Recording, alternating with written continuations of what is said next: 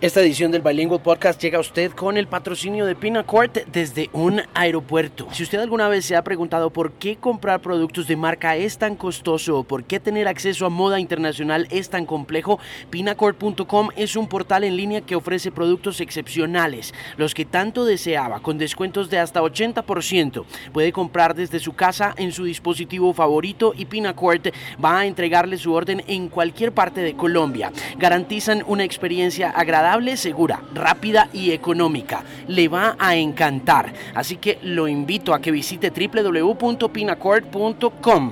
¿Qué es un podcast? Un podcast es una transmisión digital de radio. Dicha transmisión se puede bajar a su dispositivo móvil, a su teléfono celular, a su iPad o a su tablet.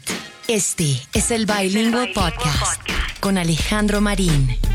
Mis queridos amigos, esta es una nueva edición del Bilingual Podcast y les quiero enviar un saludo muy especial donde sea que se encuentren y como sea que escuchen este podcast el día de hoy. Yo hoy ando en un aeropuerto. Sí, hoy voy a desconectarme o por lo menos voy a hacer el intento de desconectarme durante este fin de semana. Voy a pasarme estos tres días probablemente en la casa de mi mamá con mi papá durante el Día del Padre a quien le llevo las boletas de YouTube para que las disfrute y para que venga conmigo a ver ese show del próximo 7 de octubre que es un show que yo creo que si uno verdaderamente aprecia a los YouTube tiene que verlo con la familia, con alguien de la familia. Entonces mi regalo del Día del Padre va a ser exactamente ese, la boleta para mi papá de YouTube. Este es el Bilingual Podcast y lo puede encontrar a través de iTunes, lo puede encontrar también a través de Spreaker, lo puede encontrar a través de themusicpain.com y de la app, sobre todo a través de la app que puede descargar en los dos mercados donde encuentra apps en el Google Play Store Market y en la App Store. Ahí está Pimp by Alejandro Marini. Mi invitado de hoy es una figura muy importante, en mi opinión, del mundo del hip hop en los últimos 10 años en Colombia. Un muchacho muy trabajador que junto a su primo y a un amigo del barrio Aranjuez han construido un sueño de hip hop como yo creo que no se logran construir los sueños de la música independiente en Colombia porque hace falta perseverancia y hace falta juicio y disciplina, pero este muchacho tiene todas esas categorías, todas esas características y muchas más. Entonces, la conversación se llevó a cabo la semana pasada en los estudios de la X más Música. Fue una conversación larga y tendida con Juan Fonnegra, más conocido como Gambetta de los Alcolíricos, quien me contó esta historia hecha de determinación, de juicio, de disciplina musical y artísticas que los lleva por muy buen camino en el mundo del entretenimiento independiente. Ellos están trabajando en un disco donde le van a rendir tributo a un montón de figuras del hip hop de los últimos 20 o 25 años aquí en Colombia y yo creo que antes que arranque este puente voy a dejar colgado este podcast porque me parece importante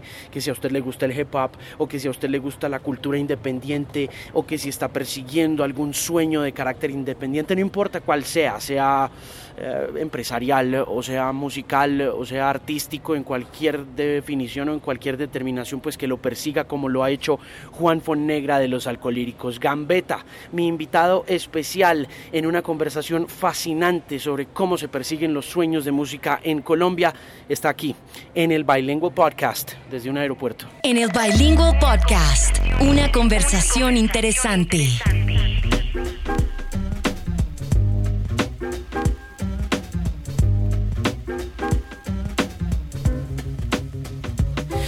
Entonces estábamos diciendo que esta es la segunda casa ya. hace poquito que estuvimos parchados en una tienda ahí como vendiendo vueltas y firmando huevonadas, un chino nos dijo, ustedes hacen parte de Bogotá, weón. Así como que bienvenidos. y, eso, y eso no es fácil, ¿no? No, no es fácil. Y como hay público tan diferente, no es fácil. O sea, nosotros tranquilamente se puede decir que al mes estamos viniendo una o dos veces a, tocar y eso ya, ya en Medellín ya hay gente rayada. Entonces, ¿qué? Me da yo que no van a tocar aquí o qué. Allá es bravia en comentarios y todo, y eso, pero nos gusta porque es que eh, es todo lo contrario a lo que creíamos o a lo que nos pintaron cuando empezamos. Bueno, nosotros nos decían, no, que en Bogotá, que no, cualquiera no, más el rap y ustedes así. Yo te había comentado hace tiempos de eso, que alguien había hecho un comentario como que Alcohólicos era, sonaba tan paisa que a lo mejor le iba a costar demasiado que le gustara a la gente de Bogotá. Y ahora es todo lo contrario. No es que no toquemos en Medellín o no nos quieran allá, sino que aprovechamos estar viniendo más a, a, Bogotá, que es que es más grande. Y por ejemplo, en Medellín es más, como dicen, dicen vulgarmente, es más fácil quemarse. En Medellín se puede quemar uno más fácil. Sí. En medallo. Porque siento que todavía la cultura de los conciertos en Medellín sigue siendo una vuelta como más como de cuando yo tenga billete o cuando yo pueda, tan. No es una cosa como de si cada ocho días hay concierto voy a ir, no. Se está moviendo, es más grande que antes, obvio, pero no siento que están, todavía no sigue, culturalmente no está tan arraigado lo de los conciertos cobrando, porque Medellín siempre ha sido muy de lo gratis. ¿Y aquí sí? Sí, ya me parece que aquí sí, yo digo que también deben de tener ese problema los que iban acá irán eso, pero por ejemplo nosotros podemos contar otra versión y es que eh, nosotros prácticamente vivimos acá tocando, o sea, Bogotá, Soache, cualquier lado, pero vivimos en festivales acá, en eventos pequeños acá, pero como que hay mucha demanda. Más o menos cuánto están tocando al año. Al año, yo sí soy más malo para... Para hacer promedio. Sí, sería el Usted es arqueólogo, pero no matemático. Exacto. Pero sí le digo que, por ejemplo, en este año, desde que arrancó el año, hemos venido como mínimo cada mes o cada dos meses a Bogotá. Y eso ya es mucho, weón. O sea, eso nunca pasaba. Bogotá era mucho como más medido. Era como la mitad de lo que está pasando ahora. Ahora es muy seguido. No te digo, nosotros tocamos hace poquito y ya vamos, dentro de, prácticamente dentro de 15 días volvemos. Entonces, sí hay mucho de eso. Como que hace poquito que tocamos, le decía yo a los muchachos, yo aguanta tocar y dejar la vuelta un breve relajada, que no un tiempo, o pillemos como reacciona la gente en este toque no, parce. Más o menos cuánta gente les está entrando un toque en Bogotá. Pues los últimos que hemos tocado, la verdad, no, son eventos de más grupos. Entonces, no, últimamente queremos hacer uno así como, como eh, queremos tocar en Medellín, en Pereira, en Bogotá, en todos los lados, haciéndolo ya nosotros mismos y hacer esa prueba de, nosotros recoger la gente nosotros solos. Obviamente invitar a una gente, pero hacerlo nosotros solos, porque en todo lo que hemos tocado últimamente en Bogotá ha sido o en festivales o en, o en, conciertos de cuatro o seis grupos de que este de Perú, que este de Venezuela, este de Chile y alcohólicos de Medellín. Mm. Entonces, y eso y varían. Por ejemplo, hace poquito hubo uno y habían por ahí mil, mil quinientas personas. El de hace poquito habían por ahí, no sé, pueden haber por ahí 800 personas. Eso es mucha gente, de todos modos, Claro, porque sigue siendo gente para un, en un, como de conciertos como que son, hacen parte como un, un circuito más pequeño, como organizado por decir por dos personas del mismo gremio de nosotros que ven que la vuelta se está moviendo, consiguen dos, tres patrocinadores y le dicen a los grupos, tengo tanto billete y toda la vuelta. O sea, se ha guerreado, pero, pero pagan bien y, dice uno que hay un movimiento grande de peladitos. Por ejemplo, hay mucho menor de edad. En el, concierto que estuvimos hace poco, puta, demasiado, son demasiados pelados. pelados, muchos pelados, que tanto que cuando preguntan por conciertos, la mayoría es para ser para menores. O es que en ese público hay demasiada gente. No, pues es que ese es el público. Exacto. Es que uno cree que porque ya uno cuarentón pagando la boleta y todo ese rollo que, que ahí se mueve la vaina, pero no, el ah. corazón de el corazón de la música está en la gente joven. Hace poco o hace poco no, hace unos meses vino un, rapero de España y, y, yo parché como con el man.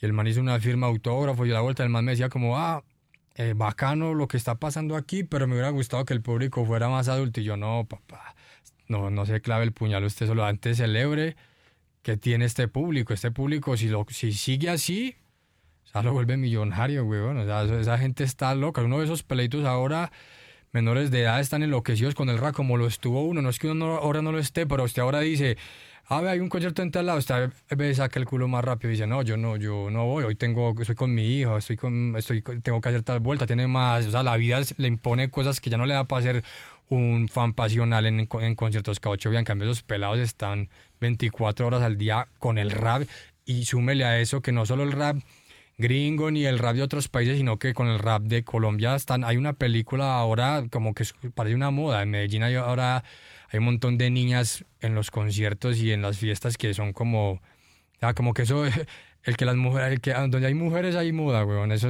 no es, y entre más mujeres es porque hay algo ahí que más allá del, que está más allá de la música. Sí, yo creo que sin ánimo de discriminar, pero donde hay mujeres hay, hay consumo de música. Claro. Donde hay mujeres hay plata. Donde hay mujeres hay moda. Donde hay mujeres Hay hombres. Hay, hombres. no hay nada que hacer. Exacto. Usted, usted, pillaba cuando el gremio era muy de, de, puros manes, o sea, me refiero como al público, o las fiestas de hipo que hacíamos nosotros para recoger billete. Eh, los manes siempre veían eso, ah, pura fiesta y antena, weón, ¿eso qué? O sea, yo que voy a ir allá. Así yo veía como, para eso me quedo en mi casa fuera de la acera con unos baffles escuchando rap todo el día. Y, uno no bailaba. Exacto. En cambio, ahora que la mujer, la mujer le inyecta eso, o sea, como usted va a un concierto o deja ir a un concierto y el primer comentario que le hacen sus parceros es, parce, chimba de concierto y meras niñas, o estaba lleno de chimbitas, porque eso se vuelve como el gancho para muchos manes que no van solo pues por el rap. Yo toda la vida he estado en todas, en las verdes y en las maduras, con hombres y sin nada y sin plata, hemos estado en todas, pero uno sí ve la diferencia, como ese proceso de cómo van cambiando las cosas, y hablo yo ya no solo de Medellín, sino que ya como que uno ya dimensiona más Colombia en cuanto a lo de uno. Pero, pero con respecto a la generación suya, a su adolescencia y a lo que ve usted del adolescente de ahora, más allá como del estar conectado 24 horas, que es como el, el, el, carácter o la característica que nos une independientemente de las diferencias en edad, ¿qué ve distinto en el joven de hoy, en ese adolescente que va a verlo? ¿Cómo ha cambiado? ¿Qué, qué cosas puede decir? En estos son distintos estos pelados a quien yo era cuando tenía 15 años. Por ejemplo, yo veo ahora una rapidez, o sea, una inmediatez exagerada, porque yo tengo un hijo que tiene 12 años y él, es el ejemplo mío más claro de cómo se mueven los chinos de ahí para arriba. Con la música, mi hijo es retrapsero, le gusta el trap a muerte, entonces dice uno... ¿Y qué tipo de trap? ¿Le gusta el gringo o le gusta el latino? El gringo más que todo, la verdad, ese loco es, va a ser un fastidioso peor que uno para la música le gusta Travis Scott, Kendrick, todas esas vueltas. Es más, le gusta hasta los que, entre comillas, ahí donde uno se empieza a dar cuenta cómo la, lo delata uno, que les empieza a gustar lo que para ellos es como exclusivo. Ah, pero es que todo el mundo conocía a Kendrick, pero yo escucho a tal. Sí. Así era uno, como que se creía uno especial, si escuchaba ciertas cosas. Ahí donde empieza uno a entender, porque a veces la gente dice, ah, peranito de tal, ah, es que eso lo escucha todo el mundo, así sea brutal, weón. Sí. Eso pierde como cierto feeling al, para los pelados. Yo veo la, la generación así como la veo yo ahora, la veo así, como una generación que consume bastante y que quiere mucho rápido, o sea, porque no es tan de como de como hace años era como tan poquito como que si Alejandro Marín hizo su disco y me lo regala, yo le doy a Sote a ese disco todo lo que quiera. Ahora es como listo, ya me escuché el de Marín y quien sigue, el de 113, páselo, y el de Gambetta, páselo, el de Liana, páselo, todos, o sea, pero ya, ya, ya, me los quiero consumir todos ya. Es súper rápido. Es súper rápido. Y también es muy rápida la permanencia del artista en la conciencia del consumidor. O sea, el, el, el, el oyente está o sea, él migra, él se va y, rara vez vuelve, ¿no? Como que es difícil engancharlo como, como hacerlo más fan, me eh. refiero a eso, como hacerlo más hincha de uno, ¿no? Exacto, eso es real. Y yo puedo decir que alcohólicos en ese sentido somos muy de buenas por no darle el crédito pues a otra cosa que han pasado mil vainas, pero la gente tiene alcohólicos como esa hinchada que tiene alcohólicos, por ejemplo, como te digo, yo veo a conciertos donde veo los pelados los y peladas pues obviamente más enloquecidos y más afiebrados son los menores. Y alcohólicos ya, ya no es un grupo nuevo. Alcohólicos ya pasó de ser como, ya estamos en la mitad. ¿Cuántos años tienen ustedes ya? 12 años con es Ustedes ya en un rato. Entonces ya no somos... Eh, que hay veces pensaba yo eso, como que me pongo a analizar la nueva ola y lo que está pasando ahora. Y, yo digo, weón, es que, es que hay, hay, cosas que hay que mantener. Y, eso, y lo bacano de nunca parar. Como que yo le, por ejemplo, yo le decía a Castro un ejemplo de la etnia. Weón. Para mí hay una cosa que pasa con la etnia que para mí es vital e importante y que lo digo en los conciertos y todo para que la gente valore eso más de, de, lo que pasa. Y es que la etnia, entre comillas, sin ayuda de que nadie los mantenga vigentes, han sabido tener un estatus de leyendas del rap colombiano que eso es casi que imposible. O sea, es casi que imposible. Yo he hablado con esos manes y me he sentado a tomar polas con los manes y muy bien y mucho respeto hacia lo de uno, bueno, eso me parece valiosísimo. Y lo mismo de uno hacia ellos, pero me parece muy teso. Yo le decía, hay una frase de, para el disco nuevo de nosotros que dice como que cuál es el precio de la historia, como difícil ser leyenda en un país sin memoria. Yo decía, eso es que es casi imposible. Ahora que uno va pasando, cuando uno empieza, uno cree que eso no es necesario, uno nunca va a ser un rapero old school, güey, uno no cree que uno, uno entre más tiempo pasa puede llegar al punto en el que puede tener su estatus de leyenda o de vieja guardia, lo que sea, pero no lo escuchan o no lo necesitan para conciertos, weón. Entonces donde empieza usted a decir, entonces todo lo que yo hice, ¿qué? Digan, ¿por de qué? Entonces la etnia me parece que ha hecho un esfuerzo grande en no parar Y así no esté de moda como está más de un grupo nuevo, nunca va a bajarse de donde está, nunca. O sea, yo creo que no hay, lastimosamente, por ejemplo, la vieja escuela de Medellín, no digo que les haya tocado más duro, pero no se ha sostenido como se ha sostenido la etnia. ¿Y por qué será? Por cosas de la vida, güey. Yo siento como que también algunos ha dejado que, que eso, eso ni siquiera a veces es culpa de la persona. En muchos casos sí. ¿Para qué vamos a decir? hay muchos que han sido muy farreritos y muy mujeriegos y muy en sus vueltas, que es muy respetable, pero es que usted puede hacer todo eso y no abandonar su música. Pero entonces dejan de cosechar y de, y de producir. Y cuando vuelven, ya vuelven a reclamar historia ya, vuelven de pronto como a decir, hey, eh, yo, yo soy peranito de tal y hice tal vuelta. Y nosotros, como alcohólicos, somos de los que cada vez que nos preguntan, ¿y ustedes de dónde vienen? Y mencionamos a un montón de grupos como Tribu Merta, Rulas Plasco, Zorra, todos los grupos que es la camada noventera de Medellín. Le pasó a Cali también. A Cali, Cali, o sea, Cali... A Cali, Cali ha tenido cosas importantes e históricas y no y no. Y no, y, no están vigentes. Pues, por ejemplo, yo me acuerdo mucho de Asilo 38 en Cali, que marcó también una época de rap. Pero la mayoría hacían carrera en Bogotá. Sí. Ese era, ese era el cuento. Yo creo que una de las cosas importantes es seguir siendo profeta en su tierra, para dejar algo ahí, weón. Porque Bogotá es una capital muy brava y, y, y, Flaco Flow, Melanina, todos esos manes, pam, pam, pam, todos de allá y para Bogotá. Entonces empieza a hacer historia acá y bacano pero bacano poder hacer historia también desde su ciudad, desde su barrio para afuera. Para cuando vuelva, haya algo ahí, bueno, no se, no, no se muera eso. Por ejemplo, en Cali pasa algo y es lo siguiente, y es que yo hace, nosotros hace poquito tocamos en un festival en Cali, era la primera vez que nosotros tocamos en Cali. mire todo el rato que llevamos, ya habíamos ido a Pasta, y a, a, Bucaramanga, un montón de lados, a Pereira, y a Cali nunca. Y Cali llegó a ser como una potencia del rap también.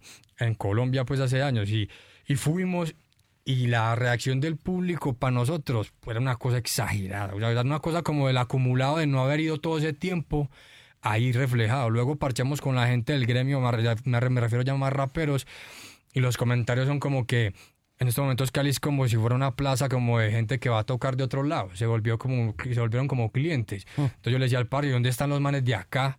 que sacan la cara, ¿dónde está el nuevo Flaco Flow y Melanina? ¿Dónde están los nuevos manes que eran unos bellazos manes? Y uno decía, parce, rapean mucho. ¿Y qué dicen? ¿Qué contestan?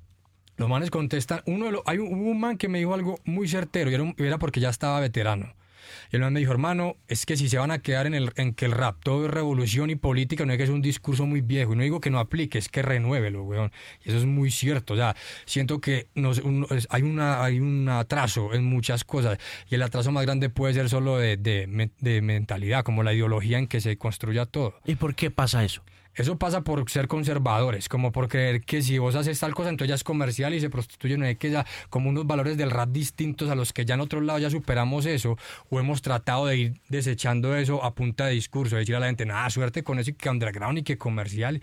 Si uno los manes que están a la cabeza, Ali aquí en Bogotá y Barofón y tal, se preocupan por entre comillas, así suena cliché como educar ese público, ese público no los va a joder para nada, pero si los vuelven caprichosos, ¿qué es lo que pasa? Que es como, ah, es que esto no es rap, esto es rap, ese público crece así y, se y crece radical y con un moleo de prejuicios que ahora usted es víctima de los mismos prejuicios que, que, le fundó a los chinos. Sí, una de las cosas que tienen esos eh, segmentos o esos nichos es que no crecen. Exacto. El problema de eso no es necesariamente la ideología, ni el respeto por cierto uh, género, cierta tendencia, sino que tiende a ser tan, tan cerrado, pues que no deja entrar a nadie más. Entonces, cuando no entra nadie más, pues eh, se queda ahí, en, en, ese círculo pequeño. Y ese círculo pequeño puede llegar a ser muy dañino porque, porque termina poniéndolo a usted como en peligro de extinción es que sabes que no avanza, weón. Eso, eso, eso así no avanza. Es por desconocimiento. Es como cuando, como, como cuando hay poca información ahí. O sea, como que no, hay, no ha llegado o la gente no se ha dado ese lugar, porque no solo es que llega la información. La, la información está ahí. Es que la gente se tome el trabajo de quererla. Sí. Porque hay gente que parece que no quisiera entender el rap como lo que es. Hay veces parece que lo quisieran llevar a lo que ellos quieren creer que es el rap. Y ese es un error. Y es supremamente egoísta. El que se desprende de eso vive hasta tranquilo, porque con el radicalismo que todos lo tuvimos cuando empezamos peladito era desconocimiento. Era unas ganas como una energía de culicagado de decir, no, pero es que esto no es y esto es muy comercial. Y yo ahora digo, es que ojalá, weón, el rap hace años hubiera sido una moda. Porque es que hay, hay, gente que tiene un raye con eso, que hay que aclararlo. Hay gente que tiene un raye con que, ah, es que esto no es una moda. digo, no lo veis.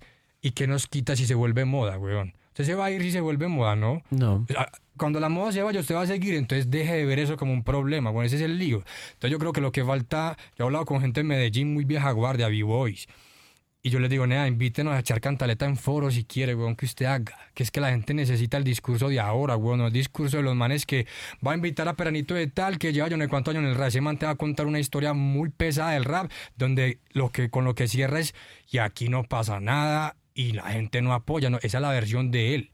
Pongo en chino de ahora que yo conozco parceros que tienen como 23 años y en Medellín sacan un disquito, un EP cualquiera y se tiran de cabeza, hacen un concierto en una taberna cualquiera donde le entran 300 pelos y lo llenan con gente afuera. Pero eso no se sabe mucho alrededor, la gente no va a informar de eso, no es una noticia, pues digámoslo así. Claro. Pero uno que está metido en la vuelta se da cuenta que esos chinos sin ser ni, ni Kendrick ni nadie están creando una cosa que lo hizo ya uno antes y que uno lo sigue haciendo, pero que ellos lo tienen que hacer solo, nadie les va a venir a hacer la tarea. Hmm. Más de uno, a veces preguntaban así como en entrevistas como Gambetta, ¿y usted qué opina de, de apoyar las nuevas generaciones y yo no sé qué? Y entonces ya parece, vea, yo siento que cada uno se debe ganar las cosas y cuando se las gana le llega todo, güey. Empieza a llorar a camello con tal y ahora este más me produce y ahora... ¿Por qué? Pero primero hágaselo solo. Es que no van a, no van a llegar donde usted a decirle parce, yo creo que vas a ser bueno en 10 años, weón, y entonces voy a camellar con vos desde ya. No, hágase el trabajo y verá.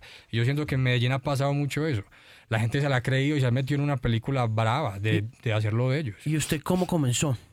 Pues nosotros, yo digo que nosotros estamos en la lista de los grupos que empezaron a creer en que uno se podía salir de camellar, hacerse esto, así se así literalmente se fuera de culo, weón, mm. así, así le fuera mal y fuera pesado. Sí, ¿y usted cómo tomó esa decisión? O sea, ¿usted qué, qué estaba haciendo cuando tomó esa decisión? ¿A qué se dedicaba? Yo me, yo la mantenía, me la, pues me la pasaba como en empresas de, casi todas eran de screen, de litografía y estampación y eso. Yo, yo, yo siempre lo he frenteado, o sea, yo siempre tenía que conseguir trabajos malos para poder irme sin que me doliera. Porque si me ponía a traer un buen trabajo, cuando le decían a uno para que traes en tal empresa, unas empresas gigantes donde pagaban más de un mínimo, y yo decía, puede parecer muy descarado, pero yo allá no me meto porque allá me dejan, bueno, yo allá me quedo. ¿Usted, terminó universidad? No. Yo empecé a estudiar diseño gráfico y me salí. ¿A qué, a qué semestre? No, weón, yo no duré nada. es que hay una, ese es el lío de haber encontrado el ratán peladito, weón, y haber tenido tan claro como que uno así no lo diga, usted, usted está convencido que eso es lo que le sirve como de que usted es muy bueno en algo. Mm. Y de que por mucho que usted dibuje, porque yo dibujaba y tal, y yo decía, es que yo siento que en esto hay como un... ¿Sabe cómo es eso? Como usted llegar a un lugar donde no haya una tienda y usted la monta y dice, es que es breve, güey, si, si, no había, la monté, obviamente normal que esté llena, así veíamos nosotros el rap. Mm. ¿A los cuántos años? ¿A los cuántos años se enamoró del rap usted? Por a los 13 o a los 14 años, güey, que era... Mm. Que era ahí sí le debo mucho a Aranjuez porque Aranjuez, este boom que estamos viviendo ahora, entre comillas, si se le puede llamar así, como una moda o una cosa bacana y con, con que hasta los que no son raperos escuchan rap eso favorece mucho. Yo siento que yo lo viví hace años y en Aranjuez todo el mundo era rapero. Ya siento que hasta el revueltero, el hijo de yo no sé quién, y usted llega a una farra se encuentra y no, mira, este man era rapero. ¿Y qué estaban oyendo? Ah, pero eso era gringo, Wu-Tang, weón. ¿Estaban oyendo la Wu-Tang? ¿Había algo local pasando o había algo latino pasando que les gustara? Por ejemplo, latino, eh, esos manes de Mexa 15, esos que eran como mexicanos en Los Ángeles. Eso sonaba, sonaba mucho, de, de Medellín sonaba eh, Laberinto, sonaba Rulas Plasco y Tribu eran los reyes. Tribu eran como los que se dieron cuenta que por mucho que les gustara el rap hardcore y que Onyx y lo que venía de los gringos, ellos tenían que hacer bailar a la gente, bueno, ellos tenían que hacer que eso se oyera, que, que, que es lo que todavía sigue siendo un discurso para decirle a muchos chinos como, parce, le gusta mucho el rap así, hágalo chimba, weón. No importa que tenga que gritarle al mundo que está lleno de ira. Haga que yo me disfrute esa ira incluso, weón. No me haga, no haga música para yo aburrirme, weón. Esto no es... Monótono. Exacto, y esto es música, weón. Y así a usted le duela, y por muy rap que sea, usted tiene que disfrutársela, weón. Yo no conozco el primero que diga, brutal el nuevo disco alcohólico, es súper aburrido, weón, me encanta. No, eso no, eso no pasa, weón. Eso, o es muy triste, me fascina, no, eso por muy triste que sea una canción nostálgica, lo que sea, tiene que tener algo, magia, huevón, algo que la gente se clave a escucharlo ahí. No, y tiene que tener, hay una cosa que tiene eh, alcohólicos y es, y es, y es que tiene que tener historia. Exacto. Como que si usted, la riqueza de una historia lo es todo en, un- en- en una canción de alcolíricos. Su- Tiene muy buenos beats y suenan muy bien y son muy entretenidos y divertidos, pero creo que en ustedes se encuentra uno una riqueza narrativa que hacía mucho rato no veíamos en el arte colombiano, ¿no? Y, y- y eso también afecta mucho muchas obras de rap que uno escucha por ahí, que, que, que- que no son versátiles pero que tampoco son muy creíbles. Esto, esto es historia real, ¿no? Esto es historia patria, papa. Eso, eso pasa mucho, weón. Es que uno mismo tiene como un detector de qué cree y qué no en el rap, weón. Porque es que el rap hay una cosa fundamental y es eso.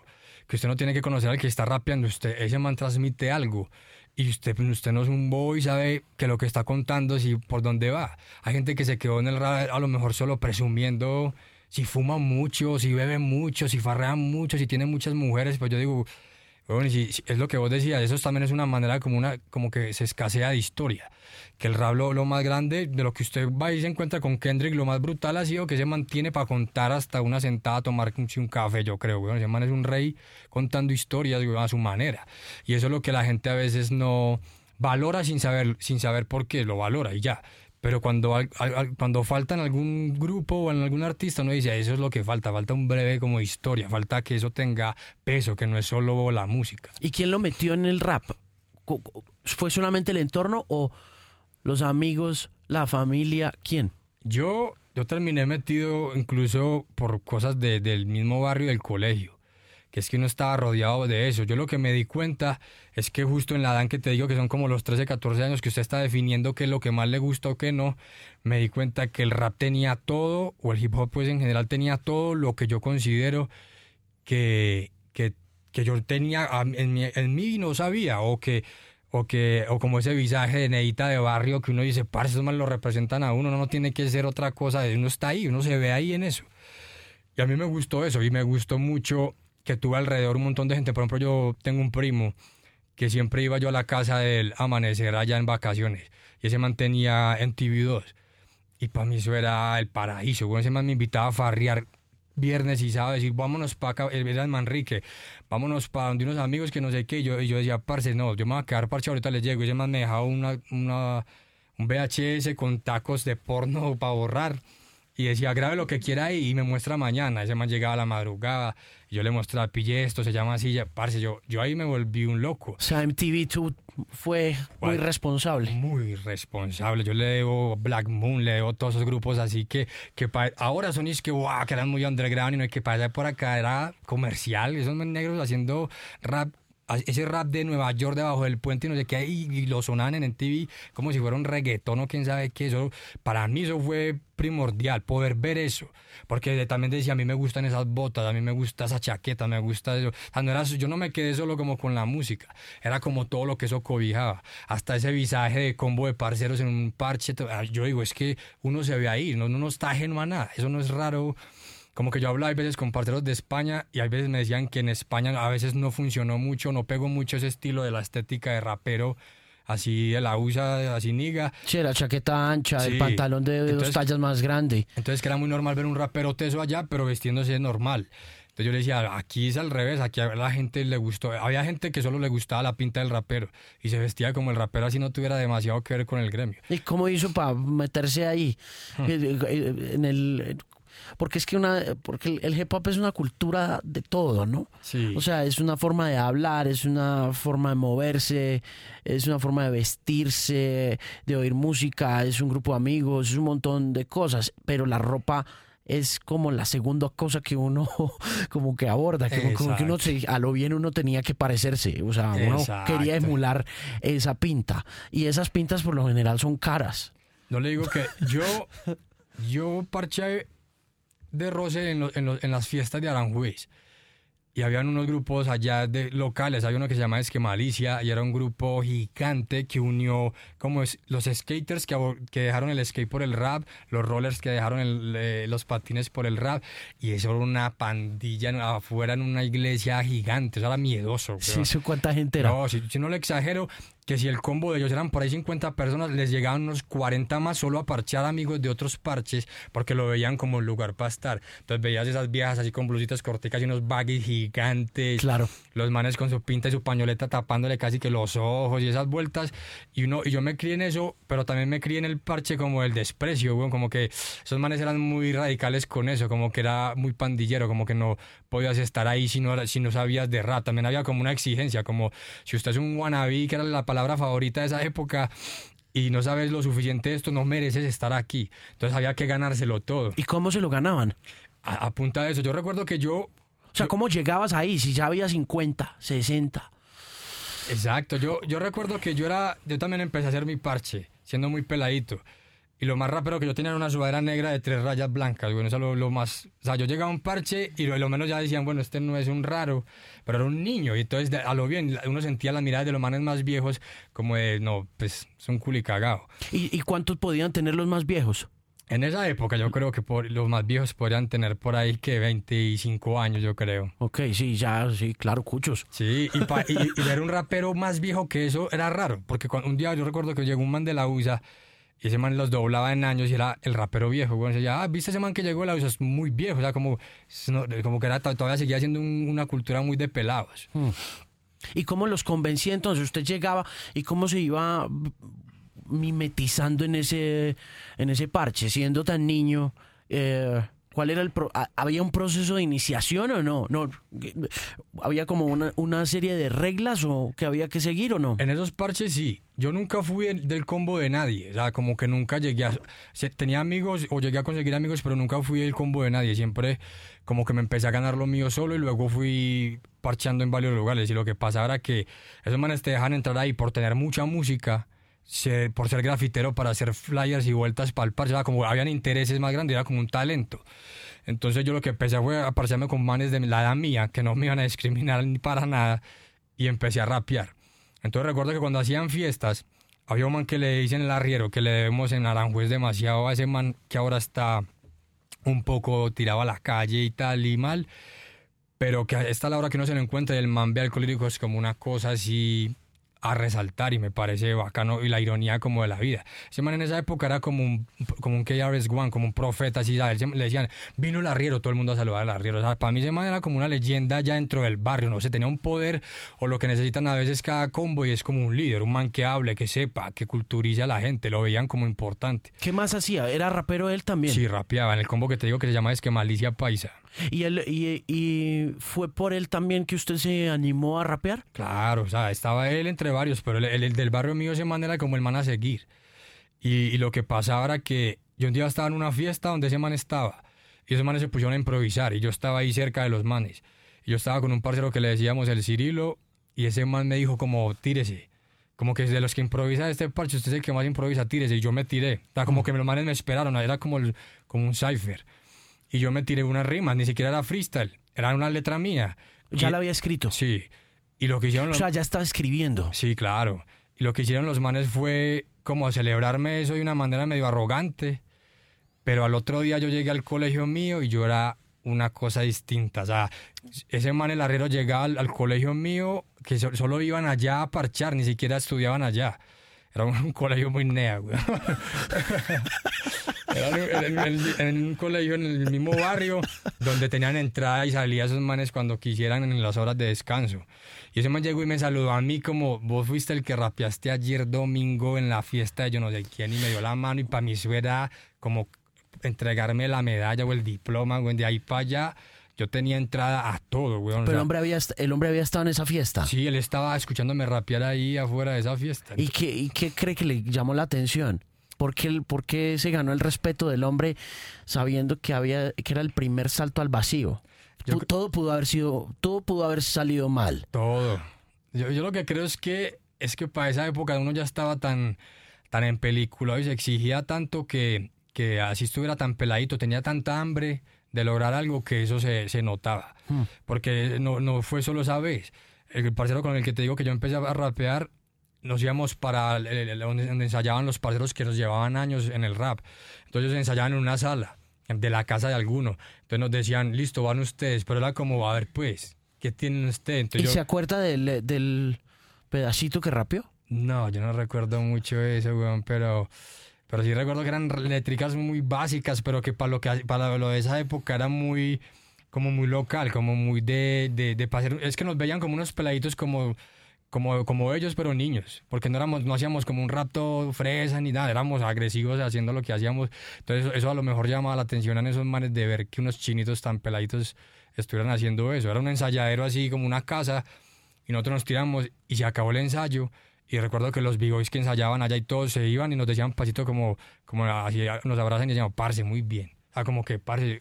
Entonces, algunos nos hasta ya nos llegaban y nos hablaban mal como de los otros que habían estado y como, vas a tomar ya un montón de tiempo, a mí no me gusta esa vuelta y ustedes son unos peladitos y no nos decían que, no nos decían que eran los mejores tampoco, que esa es otra diferencia de las escuelas. Esa escuela nunca te hizo creer a vos que eras el mejor como para que fueras el mejor.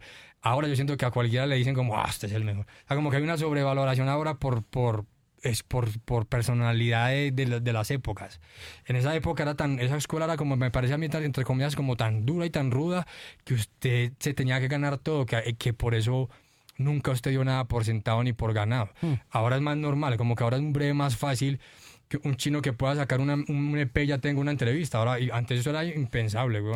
Entonces, eso, eso también ayudó como que esa escuela se forjara siendo más exigente, digo yo. ¿Qué hacía, qué hacía esa comunidad para ejercer esa, esa presión sobre el joven MC? O sea, ¿cuáles eran las características de esa rudeza, como de la dificultad, de... O sea, ¿en qué momento les daban rejo y palo y, cómo era la vuelta? Esa vuelta era muy pesada porque esos manes eran como los sabelotodos del rap en el barrio, eran como los que se la sabían toda y aparte de que se la sabían toda, como que tenían el poder de decir quién sí y quién no. Porque tenían eso, como un respeto tanto por lo que hacían, que se lo vendieron a todo el mundo como es esto. Como que dices que esto no es un grupo juvenil, weón, esto es hip hop y esto es así. Y funciona así, y entre comillas va sobre estas reglas y nosotros consideramos que se respeta y se debe. A mí me parecía bacano, no digo que ahora no pase, pero me parecía bacano que así fuera una época en la que había tanto desconocimiento por no haber internet ni nada. Siento que esos manes se preocuparon porque cada uno contara lo que, lo que sabía al otro y se regara y cuidaban como esa información y, eso. Entonces yo siento que esos manes, la, la, la, presión que más ejercían sobre uno es que era como decirle, no cualquiera puede estar aquí, o no cualquiera puede rapear. Y eso era una manera como usted decir, o lo dejo, o me quito cuando veo que soy malo, o sigo así, me, no me apoyen y estos manes no me respeten y tal, sigo haciéndolo. Hmm. Entonces yo, yo, yo siento que bajo esas escuelas que uno creció siendo muy exigente, que eso ahora uno le pasa factura, uno ahora se vuelve como un viejito, weón, como que escucha algo que le flojo y tal, y la gente lo apoya y uno queda como, así. No puede le Le falta todo, weón. O sea, ahí donde uno, donde uno se vuelve un man de esos, weón. Sí, viejo y sabio. Exacto, como que uno empieza a decir, weón, hay que ser más exigente, o sea, para que, sea, para que seamos buenos. Sí. Todos, porque a nosotros nos conviene ser buenos el gremio. Claro. No nos conviene ser flojos ni, ni, ni, que, ni que vengan los de otros países a, a enseñarnos y a cogernos de hijos. Es importante que acá hayan unas bases grandes con las que nosotros estemos orgullosos de hacer listas grandes de decir, de Bogotá tenemos a estos y de Medellín a estos y de Cali a estos, eso, eso, eso hay que forjarlo y, la única manera es eso, mm. de pronto siendo menos permisivos o, o como alcahuetas en muchas cosas. Ah, pero eso es muy jodido. Uh, muy jodido del todo. Yo eso no lo digo normalmente. No, eso es muy jodido. ¿Sabe por qué? Porque el, porque el estándar o el promedio de la música pop siempre ha sido muy mediocre. Entonces la gente siempre se nivela por lo bajo. El gusto musical popular siempre masivamente. No digo que, que no haya segmentos de, la clase popular que no tengan muy buen gusto. Los, lo tienen, lo tienen, lo tienen y hay música muy buena. Pero por lo general todo es muy, muy, muy flojito. Claro, malito. O sea, el 95% de la música que suena es una mierda.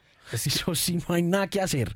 Y, es, y es eso, weón, como que ande, pues es, libre, weón. Se puede hacer lo que quiera, pero, por ejemplo, la gente más exigente con la música no, no es necesariamente la gente que cante o, en el gremio mío los que rapean o los que exhiben, sino la gente que colecciona y compra la música.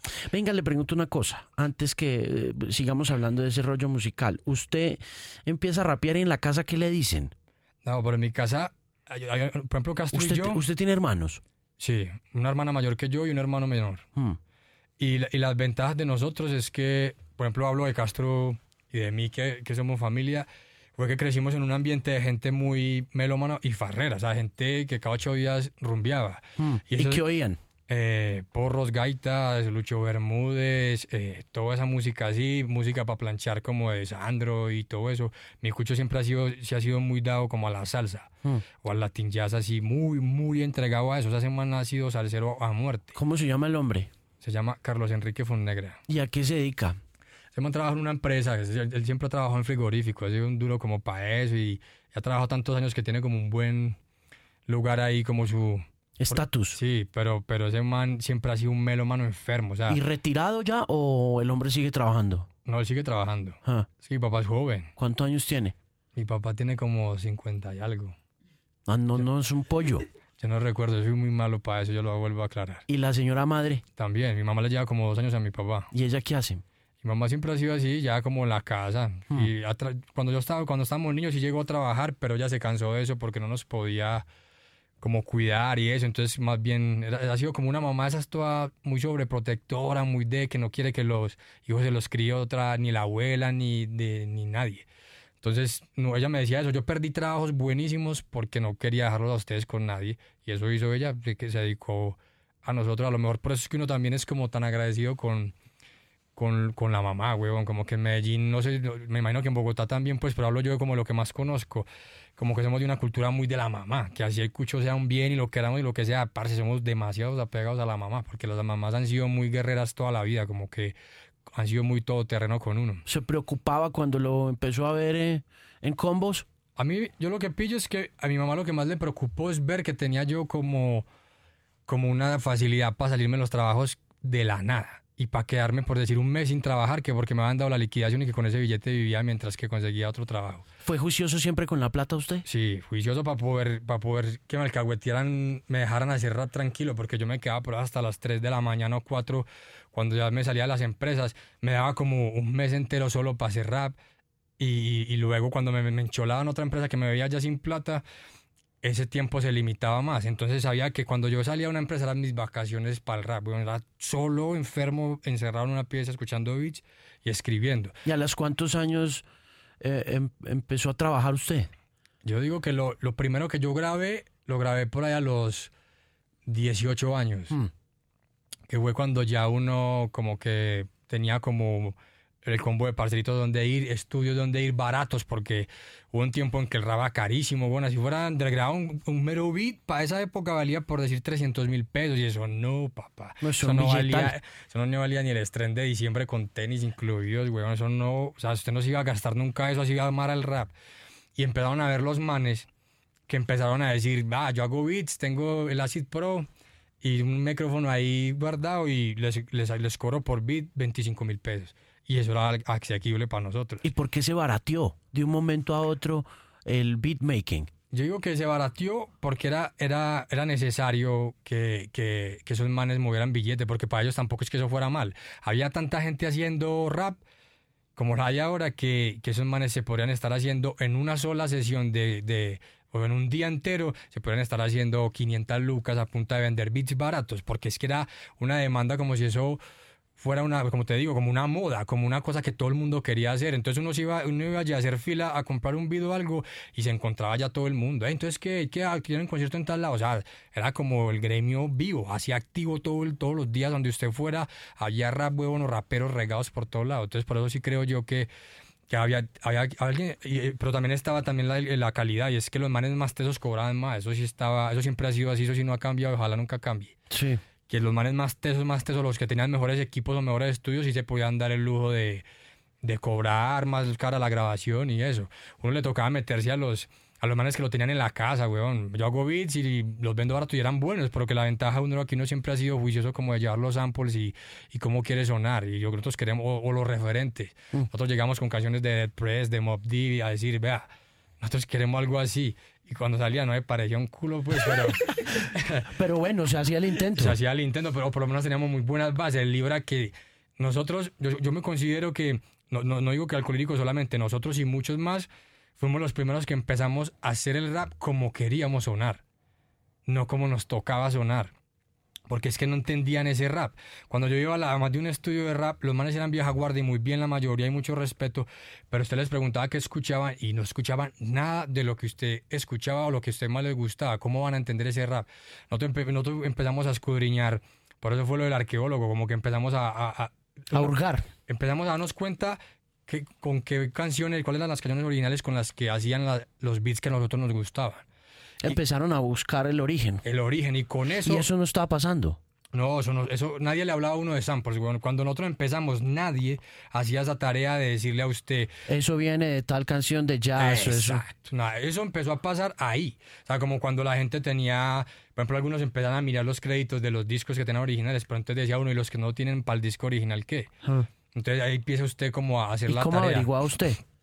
Pues yo tenía amigos, amigos siempre coleccionistas que le decían a uno, imagínate que yo tengo tal disco y aparece el crédito y mira la canción original de, de esta canción de Farsa. Y uno decía, oh, esto era eso, weón. Entonces, es más, a veces yo me reía de la música de donde sacaban los beats favoritos. Yo decía, parce, no es que sea malo, pero es lo que menos pensaba yo que iba a salir de ahí. Eso le abre a uno la cabeza para entender el rap como beatmaker. Cómo, cómo uno desbaratar o transformar lo que consigue y qué tan raro debe ser lo que consigue para que tenga un valor a la hora de que usted saque algo. Mm. Que todavía hay canciones que usted puede buscar alcohólicos que nunca van a encontrar el sample original, pues ni a bala. Mm. ¿Y el papá tenía discos? Sí, mi papá tenía discos. En ese tiempo ya había CDs, tenía vinilos y CDs. Ah. De puro, o sea, que por ejemplo tenía discos de solo piano, de Latin Jazz solo piano. Y uno llegaba, se cogía ese sillito, llevaba el computador de un pana, sacaba lo mejor y guardaba. Y uno empezaba a hacer como su carpeta de samples, de nosotros teníamos un parcero, que tenemos, ya lo maté, ahí. Tenemos un parcero que le dicen el loco, acero. Y ese man fue fundamental como en el proceso de alcohólicos cuando arrancamos. Y era porque era el único parcero con computador en el, en el parche de nosotros. Y nosotros nos le metíamos a ese man todos los santos días a entregarle samples y a decirle que buscara más y a descargar cosas por creo que hay uno que se llama es que casado, algo así, que era una cosa que usted, que era el internet por... Sí, sí, torrents. Que se llamaban, se, se caía la descarga y eso. Con ese man descargábamos cosas como... Y, eh, por ejemplo, yo cuando trabajaba así en empresas también había mucha gente que me decía, veo, es que te gusta tanto la música, te va a prestar esto. Cuando iba a buscar al Cayola, uno de los samples que nosotros utilizamos para una resaca más bonita, música como de cabaret, yo decía, ¡buah! pues como que eso era, la, eso era la atmósfera en la que uno quería rapearse algo.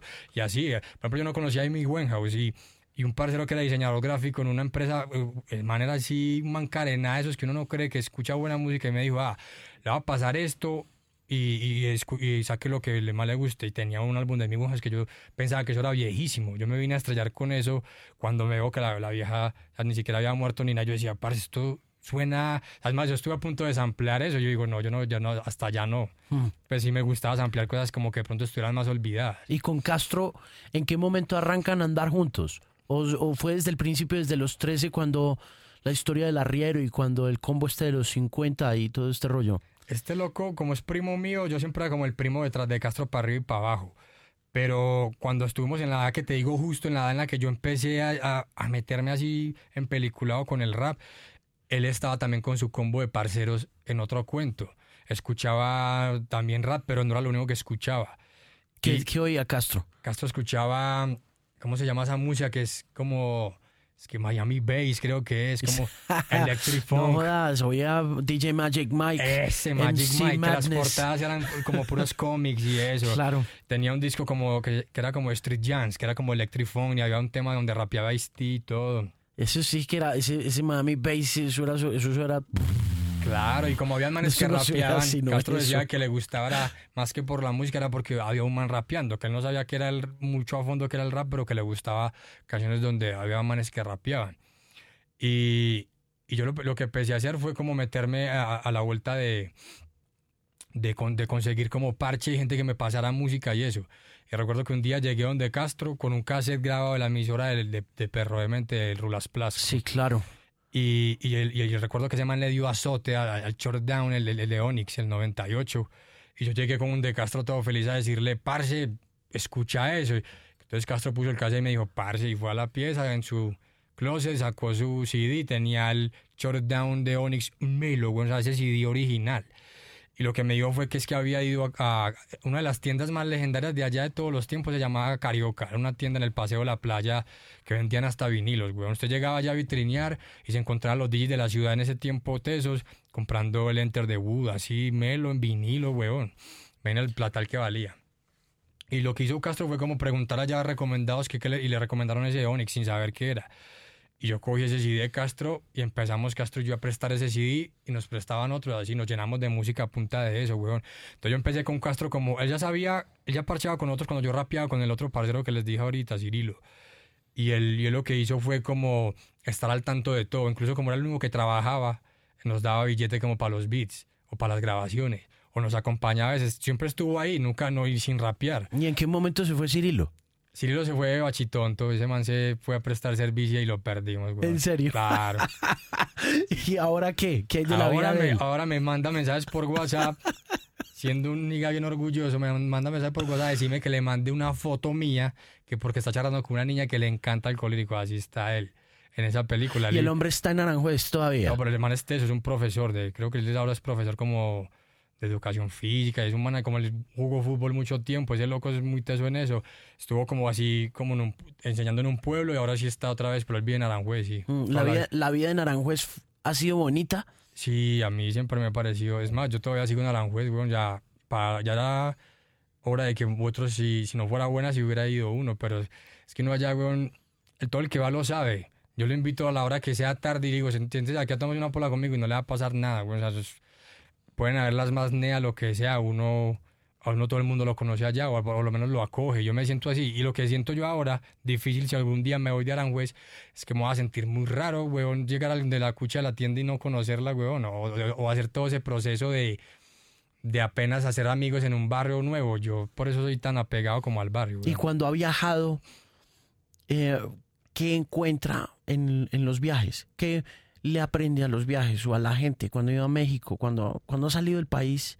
eh, que es básicamente dejar por decisión propia el barrio. Claro, a mí me gusta, a mí me gusta incluso darme como unas vacaciones fuera de así quiera mucho el barrio, incluso a Medellín, me gusta cuando me vengo para Bogotá un tiempo, me gusta cuando nos hemos ido a tocar otros lados, como México, que nos quedamos casi 20 días y yo ya sentía a los últimos días como una nostalgia rarita, como de, "Ay, parce, muy bacano esto es por el grupo y tal, pero chimba volver, o que chimba estar en la casa en este momento relajado comiendo unas lentejitas, weón. Porque como que la comida hay veces lo que yo digo, que yo soy muy montañero, bueno, a mí me gusta comer de todo, pero cuando ya en México ya llega un punto en que todo era tortilla, yo digo, yo, parce, ya no me aguanto una tortilla más, weón, yo ya, ya fue, weón, eso ya, yo- es más, puse- empieza uno a extrañar Claro, una- mucho la comida. Sí, bueno, entonces yo, a mí lo que me, para lo que me sirve más eso es para hacer canciones como, la, por ejemplo, cuando hicimos equipo de carretera, siento que es eso, como todo el tiempo en un carro viajando de, de ciudad en ciudad a pillar conciertos y tal, o a tocar, me gusta ese aire que le da a uno, como los paisajes o la habilidad que uno tiene, como que tiene tanto rato ahí pensando que hay mucho tiempo para hacer rimas o para hacer frases, eso me gusta, como que hay veces cuando uno está en su casa, está tan ocupado haciendo tantas cosas que la cabeza no está dispuesta, es como, como leer, que usted quiere leer aquí y si no hay un buen espacio, relajo, usted no lee, weón. Es cierto. Entonces, eso uno necesita como un espacio, lo que me sirve Bogotá. A mí me gusta, Bogotá me gusta mucho ahora, weón. No es que antes no me gustara, sino que antes la veía como si Bogotá lo sacara uno de taquito. weón. Es, lleg- es salvaje. Sí, cuando llegamos de primero había como una energía o una sensación que le da a uno todo el tiempo de que Bogotá lo estaba bostechando desde que llegaba. Como que usted llegaba y pasaban tres días, usted decía, sí, ya me voy, a lo bien, ya. Y se iba y llegaba a Medellín como a celebrar, eh, por fin. Ahora Sí. yo me vengo para Bogotá solo de parche. Hay parceros que han hecho farras y me dicen, ve, pone musiquita en esa farra y te doy tanto y te pago los... Ya, ya estoy aquí, weón. O sea, yo soy feliz, weón. Ya como que tengo muchos parceros acá, parceros de... de que tienen sus negocios o tiendas de ropa con los que siento que hay una afinidad bacana de verlos a ellos como crecer como, como uno en un ámbito que tiene que ver con el hip hop, pero a su manera, que es con ropa y guerreársela y venderse. Me siento como que con el tiempo he aprendido a valorar eso mucho más que antes, weón. Mm, Bogotá es muy difícil. Sí, weón. Bogotá es muy difícil para el extranjero. Para uno que viene de pueblo, eh, en serio que si usted se, si a usted lo empezó a echar los tres días, ya a mí todavía, yo todavía siento que me quiere sacar a patadas de aquí esta ciudad. Yo ahora me siento muy bienvenido y también tiene que ver mucho con el tema de la música y el grupo, weón, como lo que te decía. Hay gente que se la rima a uno en una firma, en una venta de discos, en un concierto antes de tocar, a hacerle sentir a uno como eso que muy, como que eso antes era impensable, era como, parce, usted es parte, o como deje de hablar solo de Medellín, weón, que usted es parte de Bogotá también, entonces eso ya está también incluso como en las letras, weón, eso sin usted decirlo, tener que estarlo nombrando todo el tiempo de cierta manera, todo lo que usted está contando ya no lo, no lo vivió solo en su barrio, en su cuartico en el que vive, weón, ya es de, de, lo que vive por fuera. Y eso, eso A mí me gusta Bogotá porque siento que cuando vengo también descanso como de, de cosas de Medellín, weón, que a veces es pesada por mucho que, uno esté acostumbrado, ya también tiene su, sus rayas y sus cosas en las que uno ya a veces dice, va a salir, hacer otra cosa, weón, recibir otra energía, hablar con otra gente. Ahora llego, llego aquí, yo llego como un paseo, weón. Te presento a tal y bueno, este es tal y así, como que hay un, un gremio aquí grande que lo acoge a uno en lo que uno ya se siente como que camina tranquilo. Uno se anda a Bogotá, eso era impensable antes, weón. yo a Bogotá no lo quería andar sino en taxi o en el carro de algún parcero, weón. Ahora es como vamos a caminar hasta allí que venden tal cosa. Allá vamos. Hay un sitio de hamburguesa, señor, parce, yo vivo como un turista aquí, weón, y eso me parece bacano. y, y, ¿Y cuándo grabaron la primera cosa con Castro? ¿Qué fue lo primero que hicieron con Castro?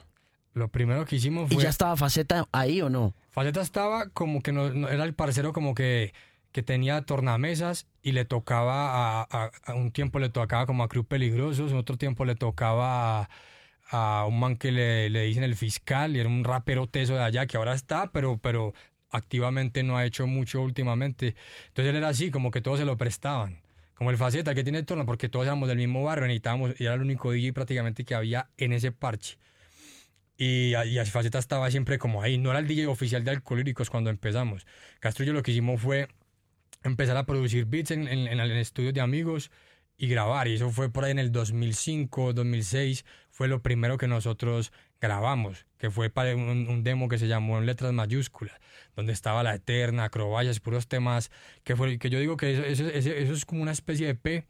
Y fue como el experimento para, para tener claro en lo que siguiera, que fue la revancha de los tímidos, que era lo que más éramos nosotros, en que nos veíamos más. Entonces vos te coges ese P y está una canción súper oscura, que no, fue, que no éramos nosotros en ese tiempo. Pero la hicimos, era como un experimento prueba y error. Luego te encontrás con, con, la Eterna, que era como el lado regionalista de nosotros, como hablar de Antioquia o burlarnos de lo malo como Pablo Escobar y eso, de una manera muy autóctona. Pero sabíamos que era eso, pero que el estilo de Alcohólicos no solo podía hacer eso, no nos llamaba a quedar hablando como si viviéramos solo de, de eso. Y estaba Acrobacias, que hiciera una canción donde era como cirquera, era algo como más burlas sarcásticas así duras a la sociedad y a la vida y a lo, malo que nos pasaba en beats alegres, que era como un contraste raro. Y entonces nos dimos cuenta que nos gustaba mucho ese contraste, como de rapear en un beat súper alegre, que haga que la gente se mueva, pero que trasfondo en la letra usted está diciendo todo lo contrario. Y es que pasa esto, Castro le tocó eso hace años y a mí me tocó esto. Entonces la gente se le escapa una risa, pero en el fondo decía, parce, pero eso que está yendo semana y duro, o sea, era como, fue, así, así veo yo el estilo de nosotros, como que empezamos a, meterle al rap de nosotros, vale, en ese momento el de Medellín, como alegría, como muévase, huevón. Y eso no quiere decir que porque se mueva vamos a hablarle mierda, pille lo que decimos. Y todo el mundo llegaba a los parches y le rapeaba unos letras en el oído, huevón. Uno llegaba a una farra, llegaba una nea por el lado y le decía, es que, es que, un chino que un día me cogió en una farra de Manrique y yo pequé me iba a atracar. Y me dijo, es que, es que creen que todo es simple, pero se necesita técnica hasta para desarrollar un brasier y se fue. Yo dije, guau una nea valorando una frase que lo normal de una nea era que si en el rando le hablaban de vareta y de farra y de, vandalismo y tal, él no se sentía representado. Y uno ya ver una nea como uno pues, pero que estaban en esa película de ser más pillo y bandido de barrio, hablando de letras, o sea, destacando frases. Eso era, pues por lo menos para mí, eso era como una, una cosa en ese momento como rara, hmm. pero que era como satisfactoria, como que era el objetivo y era como, sóyese esto, baileselo salte, pero escuche lo que decimos, weón, que es que como que como que el rap que uno normalmente escuchaba, el que venía era un rap demasiado literal. Como está yendo frío, eso decían, está yendo frío, weón. La, la, situación está mala, está mala. Estamos en la pobreza, estamos en la pobreza. No había un trasfondo, ni una historia, ni una película alrededor de. Poca poesía también. Sí, weón. Había, todo era como más así, como escriba ahí grave. Sí, directo y, explícito. Exacto. Y, poco mágico en muchas ocasiones, ¿no? Eso, entonces a nosotros siempre nos hizo falta eso. Lo veíamos en otras cosas afuera, pero no allá adentro. ¿Qué veían ustedes? ¿Usted qué veía? ¿Qué, qué pudo decir? Mire, ¿quién estaba haciendo eso y cómo lo puedo adaptar yo? Por ejemplo, yo pillé que cuando llegó el rap de Puerto Rico a nosotros, que fue el primer rap en español que nos llegó así en bombardeo, así tan, tan, tan. No jodas, yo, yo habría pensado que es el español. Nada, el español llegó de segundo. Ok. Y el de Puerto Rico era Tempo, es que Eddie D y todos esos manes, hasta Vico sí escuchó uno. Pero entonces yo decía, me gusta, pero siento que yo no soy tan parte de eso, porque los manes todo el tiempo era como tiradera. Y tiradera, y yo soy mejor, y tal, y tal. Y me parecía bacano porque eran, para mí eran los, los que sonaban más parecidos al rap en inglés en español. Por eso los puertorriqueños prácticamente son como gringos. Y los beats, weón, eran como, wow. Pues para mí eran los de los primeros que yo escuché sonar profesional en rap, eran esos manes. Hay un, hay un, hay un featuring de Eddie D y, y, y One, o, quién es, no, no recuerdo. Hay uno de Nas con Daddy Yankee, weón. El de Didi no recuerdo con quién era, pero yo decía, esos manes están, se ponen al nivel de los gringos rapeando en español. Porque todo el mundo tenía ese tiro. ¿Qué caspa el rap en español? Me gusta el rap gringo. Y esos manes llegaron a ponerle como, ¿cómo se hace el, cómo hace usted para sonar rap en español? Melo. Entonces yo decía, bueno, primero no tenemos ese acento puertorriqueño ni ese esa, esa ahorrada de palabras de, del tumbado y no sé qué, que ellos, ellos, son como los gringos, que se ahorran un montón de palabras y eso fluye muy bien, weón. Sí, sí, cortan y cortan y abrevian y les, y les suena bonito. Entonces de esos manes aprendimos como que en el estilo y aprendimos como en los beats que nos parecía brutal o cómo se podía hacer. Pero cuando llegó la ola, como la ola así de rap de los españoles, lo que empezamos a ver ahí, como a para rescatar, eran que eran muy buenos escribiendo o haciendo metáforas o creando frases que uno decía, güey, puta, si no lo sacó de un libro, ese man es un genio, weón. Entonces uno decía, la chimba, yo también puedo hacer algo así, pero nosotros no somos españoles tenemos que hacerlo de una manera en que la gente lo destaque o a lo menos tenga un color que para que para que no lo estén comparando, que era muy normal en esa época que todo lo que usted hiciera o se parecía aquí o se parecía allá. Claro. nunca decían, ve, esto es Alejandro Marín y es paisa, no. Entonces nosotros teníamos que tener una identidad para poder salir con eso. Sí, sobre todo también porque de todas maneras siendo tan paisas, siendo tan paisas, eh, al principio, cuando uno ponía la revancha de los tímidos por ahí con los amigos o alguna cosa, la referencia inmediata era los españoles, porque por la S, por la S suya muy pronunciada, ni, siquiera la de Castro, porque el Castro tiende a ser como más grave, sí, sí. ¿no? Pero, el, pero, pero a usted sí se le notaba mucho el, el, la S ahí, entonces decían, no, pero estos pelados como que la referencia inmediata era sí. Ah, hip hop español. Y yo decía, no, huevón, esto no es hip hop español. No, no, no, pero ¿qué están haciendo hip hop? No, yo no decía, no, huevón, estos manes son, lo que pasa es que son muy paisas. Y es que, es que no podemos negar eso, huevón. Esa... Y yo creo que eso le hizo a la revancha de los tímidos mucho bien. Esa la tonalidad de la S, en serio que, pues no sé, yo creo que tiene uno que ser un buen conocedor para poder decir, no, es, puedes decir lo que quieras, pero esta vaina es de Aranjuez, Medellín, Antioquia. O sea, Es que hay una cosa con los países, ya hablo ya culturalmente, y es que nosotros pues la cultura de cosas españolas, eso no se puede negar, güey. Es, cierto también. yo he escuchado españoles que parecen países, güey. Un día hablamos con Shohai, el de Violadores del Verso, y es como usted escuchar a un man como Castorrón, como, no sé qué, no sé. Y es un, como habla la gente del campo aquí, en Antioquia, Que, es, que es más, como más brillo, el más silbado. Incluso usted va a Barcelona, y en Barcelona puede encontrar círculos de gente que cuando hablan español, porque habla mucho, es catalán, creo que lo que hablan, o otra cosa ahí, uno, uno lo siente muy paisas. Uno dice, uff, este, esta, Barcelona me parece mucho a rato a Medellín. Ahí no podíamos escaparle a eso. Lo otro que yo digo que también, la, comparación que vos decís, yo la terminé a entender ya luego más viejo y es que normalmente el rap en español no se preocupaba por crear frases que parecieran literatura dentro del rap y como nosotros nos empeliculamos a hacerlo. ¿Y ustedes por qué, y usted por qué se metió en eso? Por lo del nadaísmo, weón. Usted empezó a leer a Gonzalo Arango. Claro, esos manes eran el referente de nosotros como de la escritura.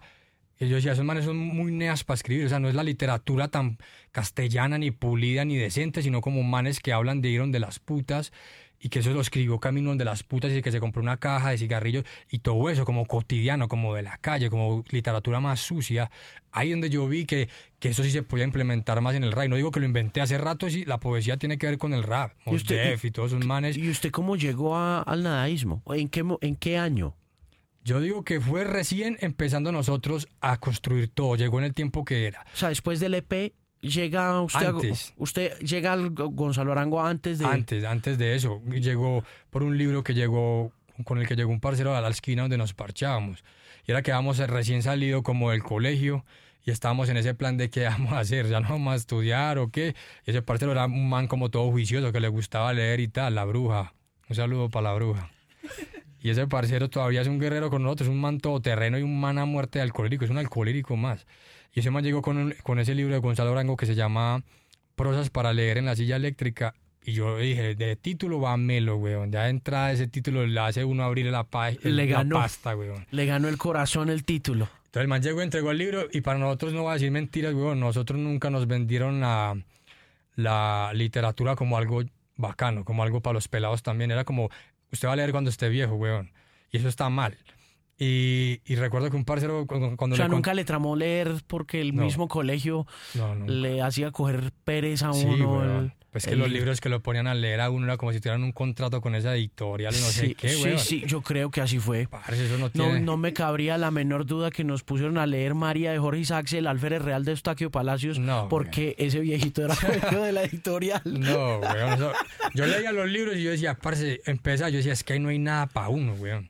Ahí hay una cosa para hacer una tarea. Entonces lo que usted hacía, robas el, resumen de un amigo y, y copiarlo. Es más, uno iba tan a ciegas que usted copia el resumen del libro que lo pusieron a leer y se fue. Pero llegó esto y a las primeras líneas yo dije, este man o está muy loco o no sé qué era. Cuando yo investigué y el man era de, que Gonzalo Arango era de Andes y qué tal y que quienes lo rodeaban. Era rap, weón, era un combo, era como los nadistas somos un combo y somos tantos, eso es muy rap, weón, eso es ahí donde uno se empieza a ver reflejado en otra generación. Como que esos manes eran como como en esa época lo que uno estaba haciendo en ese momento, que es que usted dice, bueno, nosotros cuatro, nosotros ocho nos parchamos en una esquina, hablamos de música, tomamos esta, esta vuelta, tomamos pola, no sé, eso, eso es lo mismo, el nadismo hizo eso como un combo, weón, de parceros en, eh, todos enfocados en la literatura. ¿Qué fue lo que más le gustó de ese libro?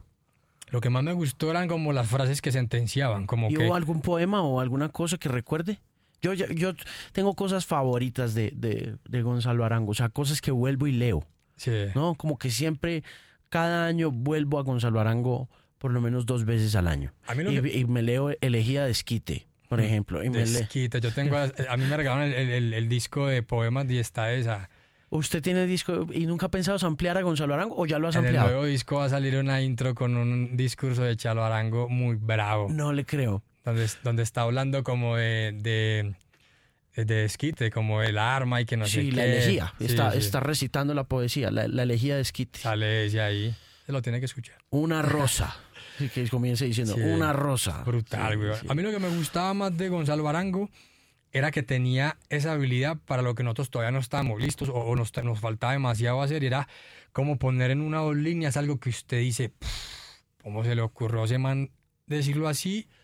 ¿Y por qué a mí no? ¿Y, y qué, qué se necesita para resumir tanto, güey? Porque uno necesita como empaquetar. Como que cada verso tenga mínimo un punchline al final que lo mate a todo el mundo que lo escuche. Y yo leía ese man y, y era como si, si tuvieran resaltadores me tocaba resaltar medio libro, weón, tan, tan, tan, porque todo era, también era como la jerga o de gente de pueblo. Ellos eran como gente de pueblo mezclado con ciudad. Tenían todavía cosas de muy montañeros. Y me, pero también me gustaba, a la bien de manes, también que era como de manes vividos. Como que Gonzalo Arango contaba, por ejemplo, en una que, le- que no, no tenía un peso y que estaba en la, en la casa y que, que tenía un libro que había acabado de salir a la venta y que sin embargo estaba en la chanda y que tenía que ir donde un señor que era un miserable en la tienda decirle que si por un, un libro que él le diera le daba un paquete de cigarrillos y no recuerdo qué más. Y él cómo vuelve esa historia que si se la cuentan mal usted dice que qué cosa más aburrida cómo lo vuelve una cosa que usted se queda admirado y ese man llegar a decirle al señor el de la tienda y el señor de la tienda decía pues a mí qué me importa la literatura a mí la literatura para qué weón entonces el man no solo estaba contando su historia, sino de cómo piensa la gente en ese tiempo, con que yo para qué voy a leer, le doy unos cigarrillos, sino de que yo para qué, qué hago con el libro suyo, weón. Entonces le estaba dando uno más mensajes de los que él no, yo creo que habían ahí, weón, era más subliminal. Eso nos gustó demasiado, weón. El rap, eso, cuando lo hicimos, siento que era un, era, era un, un, hecho que cuando la gente lo escuchó, lo tomó tal cual como nosotros nos tomamos eso cada vez que leíamos. Era, que era, como que cada frase era una cachetada, tan, tan, tan, y la gente decía, para, hay una que dice esto. Entonces yo decía, al, al rap le faltaba mucho también eso de recordar frases, weón. O sea, yo recuerdo como canciones completas. Hay una canción que llama tal y recuerdo que cuando estaba pelado la escuchaba. Ahora la gente citaba cosas. Ahora tenía como su frase de batalla para decir, vuelta. Y hablo a nivel de de nosotros pues en, en, la ciudad, no hablo porque en el raso tuvo que haber pasado pues antes, pero hablo para cómo funcionó en nosotros y era eso. Era normal que la gente comparara rap con el de España porque teníamos el mismo interés y era de no quedarnos atrás con las letras. Entonces como los em, españoles hicieron tanto énfasis en eso, todo el que rapiera con buenas letras lo comparaban con los españoles fuera de Perú, de donde fuera. Eso no pasó solo con nosotros. A, mí me mostraron a alguien de Perú un día y, y, yo dije, brutal, pero la gente que la quería echar la mala decía, parece español. Y es lo mismo, es porque todo el que vean que veían que se preocupaba por las letras era como, ah, eso, eso, son los españoles lo que lo hacen. Y bueno, si usted se va para atrás, tal y cual, y hemos def, todos manes era, weón, puedan leer las letras y con eso ya usted dice, estoy en la chanda, yo no soy la mitad de ese man, weón. Sí, sí, poesía con todas las de la ley, esos dos tipos. ¿Y, ¿Y cuánto se demoró haciendo, en ese orden de ideas, cuánto se demoró escribiendo las letras de la revancha? Yo recuerdo que cuando Castro eh, me, me dijo como, listo, vamos a meternos en la película para hacer en letras mayúsculas, que era el demo antes de la revancha, yo ya tenía temas que luego hicimos en la revancha. Y, y como sexo y saxofón. No lo y no lo quisimos sacar en, letras mayúsculas, lo guardamos. Entonces cuando llegamos a letras mayúsculas, llegamos claros de cómo iba a sonar a la música y, y, tuvimos la ventaja de tener beats a favor. Nosotros primero escribíamos y luego miramos en qué beat le servía para la revancha de los timos íbamos donde las CAP hacer el beat y nos íbamos para la casa con como media letra hecha. Mientras que se man terminaba el beat conmigo, Castro me decía, parce, ya sé que, ¿sí me entendés? Como ese proceso de estudio que no vivíamos, estábamos muy novatos y éramos, apenas nos estábamos encontrando con que esa era la mejor manera de escribir. Tener el beat, el beat le habla a usted, le dice, ah, puede que usted tenga una necesidad, la puta, de decir que el país está cayendo, pero mire cómo debe ser así, con este flow, con este estilo, con esta cadencia, porque el beat propone cosas o habla cosas. Ahí es que escuchar bien que cuando salió el video comediante de Oro, yo le dije a las CAP, para que consigas una escucha así que nos eche una cantaleta que yo ya sé qué vamos a hacer ahí. No tengo la letra, pero yo ya sé qué vamos a hacer ahí. ¿Y cómo se consiguieron la señora? Es la, ella es la mamá de, de se llama Doña Amparo la mamá de un parcero que iba al estudio, amigo de Ascar, solo a ver, güey, era un chino que se sentaba al estudio a vernos grabar feliz. ¿Y, le pagaron a Doña Amparo? No, no, pero ahora le debemos hasta el apellido. un día nos mandó un mensaje, ya gracias a la tecnología de WhatsApp, la, señora nos mandó un mensaje, ah, que se olvidaron de mí, que yo no sé qué, ahora que son famosos, y yo, ah, hay un amparo, le mandé uno del, del, WhatsApp de las capas. Primero que todo, no somos famosos, nos conocen en un gremio. Y segundo, no, nunca nos hemos olvidado. Yo ya yo puedo decir lo mismo que usted, usted no nos volvió a hablar. La muerte de la risa, la señora muy bien. Oiga, y, y, y, pero la señora tenía talento. Claro, lo más charro es que iba asustada, iba asustada y, con una hoja yo le dije, vea, el tema va así. Lo, yo le escribí en la hoja lo que consideraba yo que ella debería de memorizar. Pero cuando vimos que lo leía y sonaba mal, yo dije, es que yo creo que usted no debería dejarse llevar solo por lo que está escrito ahí de haga de cuenta que usted está alegando por algo que, que no le gustó. Entonces nos empieza a decir es que, ay, como ahorita que venía y, unos manes de espacio público le quitaron el negocio señor y me tocó echar. Y haga de cuenta eso, que usted tiene el man de espacio público ahí diciéndole que por qué le quitó, pero nos lo está diciendo a nosotros. Y vean, lo de cabecirrapo es de ella, todas esas cosas me parece que le fluyeron ahí, pero al principio la cucha estaba muy azarada. Pero yo, eso, eso es de las cosas que, que parece, pues, como para los que somos más románticos con el tema, como cuando algo va a pasar, pasa. Pasa, güey. O sea, eso, eso estaba hecho para que pasara y fuera así. Ese comediantes, ¿usted supo que era un hit? O sea, ¿usted entendía que una canción suya podía llegar a ser un éxito de radio? Nunca, weón, la verdad, nunca. así como si yo hubiera sabido que Alcolírico era tan difícil de escribir, yo hubiera llamado a Z o yo creo el grupo, weón. O sea, hay muchas cosas que yo ahora digo que no entendía antes y ahora las veo de otra manera. Comediantes yo no tenía ni idea, pero sí sabía que cuando yo le rapeaba en los conciertos, a, uno estaba así como en el público abajo y entonces cambio de grupo, ese vacío, nos quedábamos rapeando parceros ahí, tan, tan. Y un día a un parcero le rapeé la letra antes del oro y se se quedó así como, como paremos aquí, como aquí hay otra vuelta, güey, o sea, como la manera en que yo le contaba. Por ejemplo, yo menciono ahí lo de la gaminería Sound y eso era un disco que iba a salir de un amigo que nunca pudo hacerlo, pero que era muy escuela en, ese, en esa época.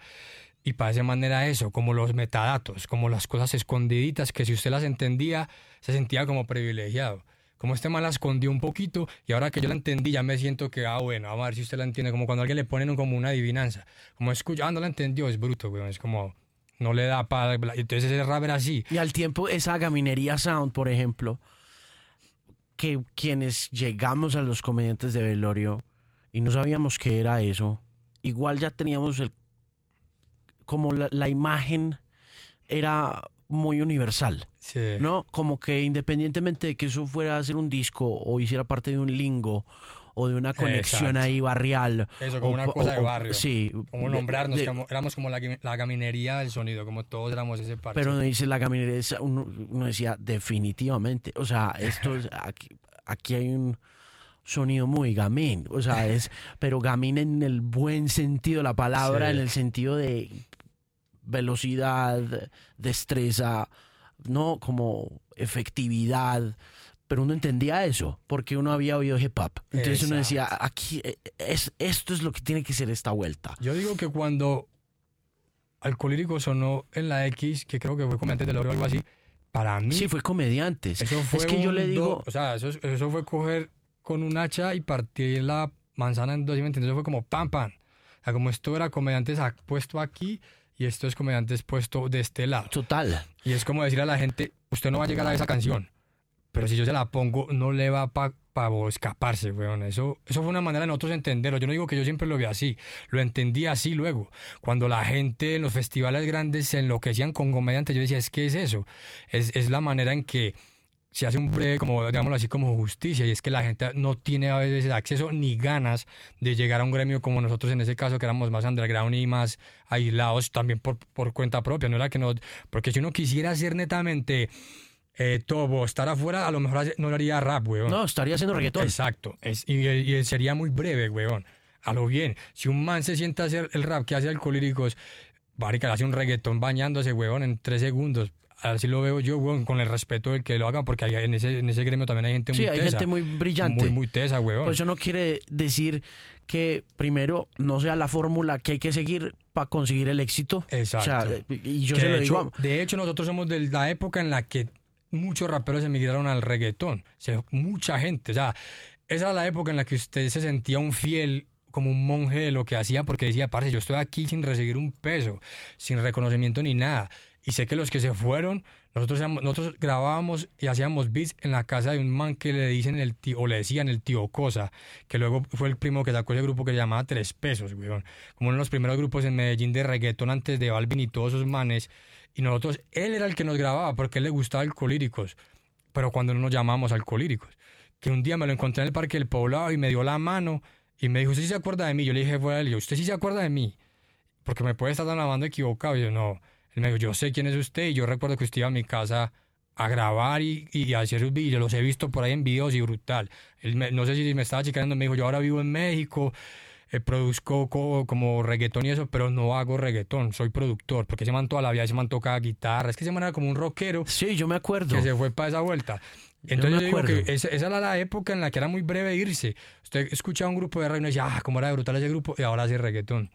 Nosotros, nosotros crecimos cuando golpe a golpe apenas era un grupo de rap huevón. O sea, nosotros íbamos a conciertos en la iglesia del Calvario en el Medellín. Ahora go- golpe a golpe eran como cinco o seis chinos de- del mismo barrio como nosotros haciendo puro rap.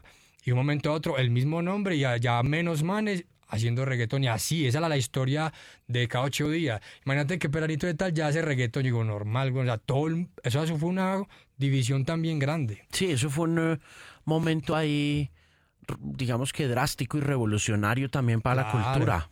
Y que también era una... Porque la partió en dos. Porque- Completamente, completamente. A mí algún día me preguntó, hace poco me dijo, eh, ¿cuál, es- ¿cuál cree usted que es la diferencia como entre el amor de los pelados de ahora al rap y las de su época? Y yo digo que ahora pueden tener amor por interés, weón. Antes no existía esa posibilidad. Usted, ahora- usted ahora no... O sea, antes no tenía esa opción como de, ve, estoy metido en el rap porque, imagínate que tal man también lo hace y se gana un billete largo y lo llevan a tal entre- entrevista, a tal canal y viaja. No, eso no, eso no existía, weón. Entonces todo el que estaba ahí era un religioso radical mal ahí, weón, metido como en una cosa como esto es para nosotros y no nos vamos a ir de aquí.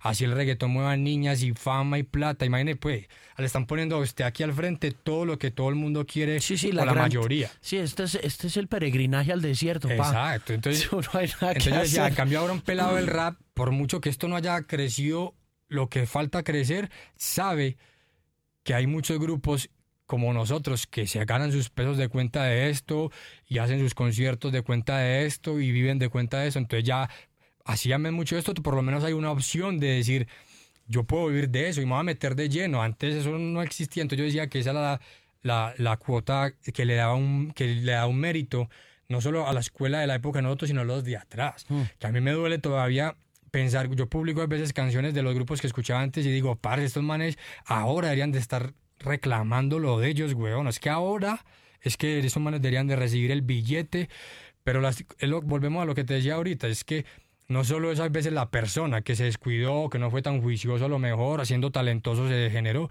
pero también hay veces siento que es la vida, weón. Un día eh, me enteré que de un grupo de los másteres de medallo se suicidó un parcero y digo yo, que eso también le mata a veces las ganas a la gente de seguir, weón. Yo no voy a huevonear más, maric. ¿Me entiendes? A veces uno siente que esto no es solo hacer música y esa pasión y nada, no, la vida tiene que ver mucho con eso. Y a veces la vida le pone a usted una zancadilla que le dice, no se para, y no se paró. ¿Y le, ¿Y le ha tocado o se ha sentido alguna vez así?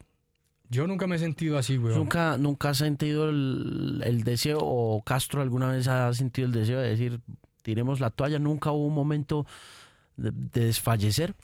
Eso, eso es lo raro, güey. Aunque han habido motivos y nunca hemos, ni Faceta, que es el menor, ni Castro, que, que, que ahora vive con su mujer y su hijo y la tiene más dura y es más, nunca ha habido el primero en que ni siquiera de un, como un ¿cómo se dice? Como unas palabras o un mensaje de, mm, como estoy dudando, eso como de, no, a lo bien que no, porque por lo mismo que te digo, es que es difícil, si usted sobrevivió a eso que le estoy diciendo, pues ahora es que se debe sentir privilegiado, bueno, para mí ahora es, entre comillas, es como pan comido, ahora es que uno está aprovechando o recogiendo lo que cosechó por todo el tiempo que comió mierda y sin nada, sin que le, le, remuneraran lo que, lo que usted, uno le ha pasado todo el tiempo invirtiéndole lo que ganaba el rap.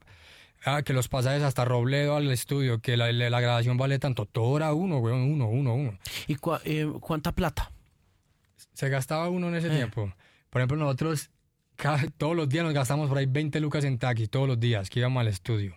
10 de ida y 10 de regreso, no se me olvida. Y cada beat varía por decir 50 o 60 lucas y la grabación lo mismo. Entonces estaba gastando en una canción casi 200 lucas por canción. Y que para ese tiempo que nosotros estábamos en la chanda era como recoja el billete y pague y pague, porque usted no solo tenía eso, usted tenía otras cosas, pues su casa y su... La familia, los hijos. Exacto, las necesidades estaban de otro lado, no era solo el rap, que eso también, como digo, hay gente que la tiene más breve, hay gente que a lo mejor solo se puede dedicar al rap y hasta que eso le dé, ahí quedó el man ahí sin, sin azar, en cambio uno era llevando dos cosas a la par muy bravas, weón. Mm. Que tranquilamente una, como la familia puede hacer que usted tenga que desertar la otra, porque usted no va a poner el rap por encima de su familia. Claro. Venga, em, el beat le habla para escribir. Total. ¿Y, y el sample? Eso es, es, lo primero. Porque cuando usted escucha un sample para hacer el beat, ese sample le, lo, que, lo que da el sample es como el sentimiento, lo que usted necesita. Usted cuando va a hurgar discos, y ¿cómo sabe que encuentra un un sample? Yo a veces, por eso es que hay veces me gusta como, como uno hay veces la memoria de, visual de, la, de, la, de, la, de las portadas le, favorece más que los nombres. Es muy difícil recordar un nombre, pero es mucho más fácil recordar portadas. Yo llego y, voy a las tiendas de vinilo y compro vinilos así sin escucharlos solo por lo que he visto. Como que a, veces he ido a lugares donde yo digo, eh, he pillado blogs o vueltas así, o manes que hacen beats de otros lados y, y muestran su colección y una imagen que pase por un vinilo, digo, ¿qué será eso? Y lo, a veces lo he visto aquí en Bogotá, he comprado, hace poquito compré uno. Me valió como 8 lucas, weón, y es un vinilo que yo digo, jamás en la vida yo pensé que fuera a encontrar acá. Hmm. Y lo compré solo porque vi la portada, ya la reconocía, no lo había escuchado y lo puse y parce, algo contento escuchar todo lo que necesitaba J. Dilla para hacer un beat como Rhodes y puros instrumentos así como medio psicodélicos y eso. Así veo yo como los samples, como que a veces es de lotería. En Medellín ahora hay un sitio que no les voy a decir dónde es, para que no vayan. Como todos los vinilos a 2000. No, pero ustedes sí pueden ir. Fuera del aire lo digo. A 2000, pero si es más de guerreársela. Como yo lo que hice la última vez fue llevar mi Numar, mi tornamesita así con pilas y con audífonos papá y tan tan. Y me llevo unas cosas que yo digo es increíble. O sea, dos mil pesos cada vinilo que se compre y cosas que uno le va a sacar un provecho exagerado. A veces así de pura chepa, así como también hay días en los que usted compra y no sirve nada. ¿Cuántos samples tiene la revancha de los tímidos? Ah. ¿Cuántos? Cuánto te... acuerdas la otra vez que le pasé una lista por correo de como de todo lo que habíamos utilizado? No, eso tiene tranquilamente, si tiene por decir, ¿cuántas canciones tiene eso? Como 15 o 14. Si tiene esas canciones, tranquilamente tiene por ahí 30 samples, bueno, o sea, eso es porque, por ejemplo, siempre, siempre nos ha gustado como mezclar para que sea más camuflado, como mezclar samples, como que la gente escucha al inicio y dice, ¡ay, tan! Y lo que sigue ya no, ya no es eso. Entonces, como bueno, consiga pues el que sigue, si conoció el primero, el que sigue, ¿cuál era? ¿Y ha vuelto a. a ¿vuelve, a ¿Vuelve a los discos anteriores o no? ¿O ya hacen parte como de un patrimonio ahí cultural de otros. Pero en cuanto a la hora de crear o, de... oírlos, como que un, algún día dice, ¿Ha vuelto a oír, por ejemplo, la revancha? O sea, ¿ha vuelto a oírlo completo? No completo, pero sí temas Porque yo sí he hecho ese ejercicio. Sí. Fíjese que, yo no sé, uno se va envejeciendo. Es, ah. es natural. o sea, la vejez es natural y no hay nada que hacer. Bendito sea Dios que con la vejez alcancemos cierto nivel de sabiduría, ¿no? Sí. Pero eh, lo digo es porque, claro, a uno le siguen gustando los discos que le gustaban cuando tenía 13 y 14 años. Eso Y le van a seguir gustando hasta el día en que uno se muera. Muy pocos discos en la medida en que va avanzando el tiempo, y yo pensaría que en la década de los 30, de los 30 a los 40, uno se queda con, con discos. Como que sí, hay pedacitos o hay canciones o hay cositas muy puntuales, pero digamos que a los 13 o 14 usted tiene 20 discos que usted tiene en la cabeza que se sabe las letras, la foto del frente, la foto de atrás, el librito de lo sabe entero, todo. Y, y son 20, 25 discos, 30 discos, 40 discos, pero a los 30 años usted no tiene 25 discos favoritos. O sea, usted de esa década no es rara vez. La, el, el, promedio de la gente ni siquiera oye ya discos a los 35 años. Oye, son los discos que escuchaba de pelado. Canción, o canciones por ahí sueltas. Sí. Y la revancha es un disco de esos que sí yo a los 41 años sí oigo. Sí. Como que sí. Y, y la revancha es de 2007. Sí. Yo creo que también representa es como, como, por ejemplo, para mí Lil Mati de Nas, yo escucho ese disco y nada se puede parar en la cabeza hoy, puede que obviamente se mantiene que ser mejor hoy. Ese es el lío con el amor de lo viejo o lo primero que a uno lo, se, lo, lo, lo, le llamó la atención. Y es que si uno se enamora, uno se enamora y puede que Nas haga ahora 20 discos más brutales, pero es que usted vuelve al Ilmatic y se lo patea de arriba abajo. Yo la revancha le tengo un amor grandísimo porque es que es la definición de alcohólico, es como la manera de decir, nosotros somos esto. Lo de, los siguientes discos era la manera de decir también somos esto. No, y son discos, pero fíjese, hay, hay, otra cosa que he visto yo cuando oigo ese disco y oigo los siguientes. Y es que eh, le guardo un cariño muy especial a la revancha. Exacto, eso es. Pero, pero oigo las mejoras en los discos. Sí. sí cada disco es mejor y mejor y mejor. O sea, no, no, no es este momento donde uno dice que esta es la ópera prima y que ahí se quedó. No, las letras evolucionan, la velocidad es cada vez más interesante, los tonos son mejores, la narrativa es más bonita, los beats son cada vez más sofisticados. Eso como más raro, ahí se vuelve como que dentro de lo sencillo, yo creo que lo que coge uno con el tiempo es eso de lo que hablan tanto los músicos de jazz y es como volverlo difícil fácil, o sea, cómo hacer que lo fácil parezca, eh, que lo difícil parezca fácil. Y en este caso, ¿qué? ¿Ahorita cuándo sale el disco y cómo va a ser este nuevo? Pues este nuevo va, lo más seguro es que a finales de agosto o en septiembre ya ese disco esté afuera y va cargado de colaboraciones que para mí ha sido, yo creo que las, las colaboraciones más, no digo que las importantes por no desprestigiar lo otro que ha habido, que ha sido de gente también que con la que uno se creció, Pero, por ejemplo, en discos como, la, como efectos secundarios, hay colaboraciones, por decir, como con parceros como No Rules, que son más de la nueva escuela y más peladitos, que es una manera de un voto también como decir, a mí me ya lo tuyo y venga, montese a este bus para que todos movamos esta vuelta entre todos. Ya las colaboraciones de los nuevos es más como decir, mira, nosotros queríamos hacer temas con ustedes desde que estamos niños, weón.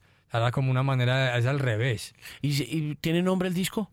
No, y los que hay todavía no nos enamoran del todo, pero nosotros siempre, hay una cosa que hacemos, es al revés, puro Pulp Fiction, weón, es el intro, la, introducción de la canción y el título es lo último que hacemos, weón. Siempre. ¿Ah, Lo último, weón. No. Nos dimos cuenta que cuando uno hace la introducción, desde que empieza a camellar, eso se va a la mierda todo, weón. es cierto, El disco cambia, eso parece un monstruo, weón. Eso cambia, cambia, cambia, cambia. Por ejemplo, el disco empezó a hacerse.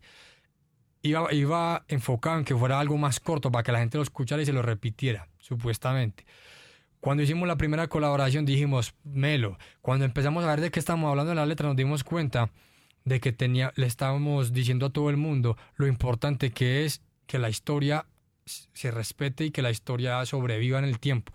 Para uno, para los que están ahí como la etnia y para los que vienen. O sea, no le conviene ser un pelado de hoy, nuevo, de moda, y que porque no se ha creado una cultura en torno a que la, hay que valorar la historia, en unos años ya otra vez ya usted desapareció y el que sigue. no se puede estar todo el tiempo cambiando y renovando, hay que estar renovando la escena, más no volando gente al carajo, weón. Sí. Entonces nos empezamos a dar cuenta que las letras eran ya letras de, no de viejos, pero sí de manes como diciendo, pana, muy chimba y lo que sea, pero párele bolas a su papá. Esto es así. O sea, esto es así y antes de esto había esto y esto funciona por esto. O sea, como se vuelve como metodológico todo. No solo como la historia ni la vida, que también hay cosas de eso ahí siempre, pero se vuelve más como un. Nos dimos cuenta que ese era el factor común en todo, weón. Como de vamos a hacer un tema con el plasco y vamos a decirle a ese loco, pues, a revivir esa época de... de... ¿Y qué tal? No, eso es... Nosotros todavía no ha grabado el Plasco. Ah, ¿no? No. Pero, pero es, el man, cuando se lo propusimos, el man dijo de una que sí. A mí esa... Me, da una sensación bacana sentir eso. Tiempo sin ver a ese tipo, hombre. Eso, eso, Años. eso, ese man es uno de los ejemplos claves de lo que yo digo del disco. Y es como el respeto que uno le tiene a esa gente que le aportó demasiado esto no tiene fecha de vencimiento. Esa gente lo hizo todo, weón. Sí, señor. Entonces, por eso en el disco es una manera de, por muy actual que suene, para muchos otros les parecerá clásico, lo que sea, es una manera de, de pagar la deuda como a la gente que, con que uno creció. Esto no es solo suyo. hace poquito me, pillé, me, me pillé una entrevista de Tresh, el de Nori sí. diciendo algo bueno que haga cuenta yo hablando con Castro en palabras de ese man, lo mismo exacto que yo le decía a Castro. Y el man decía, le decían, ¿usted qué opina de este video donde Eminem dice que usted para él es de los mejores MCs o de los que más lo influenció cuando le empezó por la habilidad y rapea un pedazo de él? Y el man Trash dice, parce, me parece brutal porque para mí él es uno de los mejores. O sea, que Eminem lo diga y, él, y él reconociendo, como quien dice, sabiendo que él está en un lugar distinto al mío, en otro a lo mejor hasta en otra tarifa y sus vueltas, que se tome el trabajo de decirlo, el man admirado. Y le decía, ¿por qué lo digo? Porque siento que la generación cada vez es más yo, yo y yo. Y para atrás no hay nadie, soy yo. Y si Marín me entrevista, yo no voy a mencionar a nadie porque eso me quita y me resta o me opaca. Yo soy el rey, weón. Entonces cuando yo veo que la escena se empieza a volver un poquito así, digo, alguien tiene que hacer algo. Yo no digo que le vayamos a salvar la patria a esto, pero siento que es una labor de todo, de todo el mundo, de los medios. A veces los medios llegan y entrevistan a los grupos y nunca se toman la labor de decirle por qué dice Mumi que se parece a tal. No, de aquí para allá. Ve qué increíble lo que acá. Y eso ya está inventado, weón. Cierto. Solo que usted no conoce y está quitándole. Siento yo que a veces no dar créditos o no reconocer al creador de ciertas cosas es como robar. Sin darse cuenta, es como robar. En el nuevo disco hicimos un beat que era volver a esa época de las canciones de que te digo de Tribu Merta, de ellos Rafarreras, como de cantina, como que suena de entrada como algo para farrear, pero muy coloquial, muy de uno, weón. Y por eso queremos que esté el plasco ahí. Y cuando se lo propuse el man de una lo dijo como de una meto. Y eso es difícil que un man vieja guardia con sus resabios y sus vueltas que le ha dado la vida ahora esté en plan como de meto. Lo hagámoslo. Y eso me parecía a mí lo que se ha vuelto sin querer, eso no lo propusimos en el disco nuevo, tiene mucho de eso, como mucho de respeto a la escuela. Más o menos cuántas colaboraciones van a salir. a decir exactamente. Eh, son Ah, cuatro. Cuatro colaboraciones que para mí ya, weón, puedo morir tranquilo. Una deuda de honor que se, Exacto. que se salda. Sí, completamente. Bueno, es como una cosa de, de como de cultural, como de, de, de que es necesario y que siento que cada vez parece menos necesario para la gente. Como que para- cada vez, yo no estoy diciendo que nos vayamos atrás a hacer el rap que hizo la etnia, ni el que hizo Butan, ni nada, ni, ni, ni a calcarlo, ni a hacerlo igual, pero sí digo a reconocer A celebrarlo. Exacto, a celebrarlo y a, a- a versión 2017 ahora o con trap como lo quiera hacer, pero nunca, nunca haga ese mal de creer que usted está solo en la, en la cancha, como que usted está jugando solo, weón. Eso que hay atrás, yo con la etnia y se lo decía a ellos, weón, para mí la etnia sigue siendo de los grupos con los que yo puedo presumir, con lo que yo me siento orgulloso. Que si me preguntan, digo eso, si son y están ahí y siguen sacando vinilos y, vamos a un festival y yo estoy feliz de que me pongan a tocar primero que ellos porque ellos tienen que estar, si me entienden, en un lugar mejor que Alcohólico. Yo lo digo así, sin egos y sin nada. Siento que eso es necesario. Como que cada lugar o cada país tiene que tener como mínimo uno o dos grupos vieja escuela que todavía estén activos, porque lo más normal es decir, ah, es que este man era vieja escuela, pero hace 20 años no saca un disco, entonces dice, dice uno, se vuelven es como eso, como decía Miles Davis, yo no soy una leyenda, yo todavía estoy haciendo, weón. Sí. Así veo yo eso, yo no quiero ser un man como que lleva 30 años en el rap, pero solo hizo 10. Yo quiero morirme haciendo, weón, así es más, así yo se, lo- se lo digo y lo sostendría el que fuera, así eso no lo compren ni lo paguen, ni me llamen a tocar, eh, porque eso puede pasar. Usted le puede parecer muy chimba alcohólico soy y la vida y da unos cambios, lo que ya la generación cambió, lo que viene ahora le gusta otras vueltas y alcohólico no se va a adecuar a eso, bueno, eso sí está claro, bueno, nosotros Sí. no nos da para volvernos un merengue porque unos chinitos nos paguen una entrada a un concierto. Entonces de entrada les aviso que que vamos a seguir siendo lo que es. No, y, ahí somos. va- y- y yo creo que ahí va- vamos a estar muy pendientes y sus fans van a estar muy pendientes y yo creo que va por muy buen camino ese tema. Y ahorita rindiendo tributo y celebrando la historia creo que también tienen una bendición una bendición muy grande del cielo. Oiga la mejor de las suertes. Qué bueno tenerlo por acá. Siempre es un placer conversar con usted echar lora y quedó pendiente del disco Claro, yo por aquí tengo que estar diciéndoles, ¿se acuerda que les dije allá habían unos caballos? Ahí están los caballos. Para mí va a ser brutal y para mí es más. Todos los discos me han emocionado por lo que hemos hecho. Ese es el disco en el que me emociono por lo que han hecho otros, weón. O sea, como el que, en el que me emociono por la gente que va a estar. Como que, como que eso me motiva. Me vuelvo otra vez como un culi cagado de colegio, como afanado para que salga ese disco. O sea, tengo más afán de, de, de que la gente lo escuche que de cualquier otra cosa. Eso es lo que, para no echar más cantaleta lo que voy a decir. oiga ninja muchas gracias A ustedes siempre.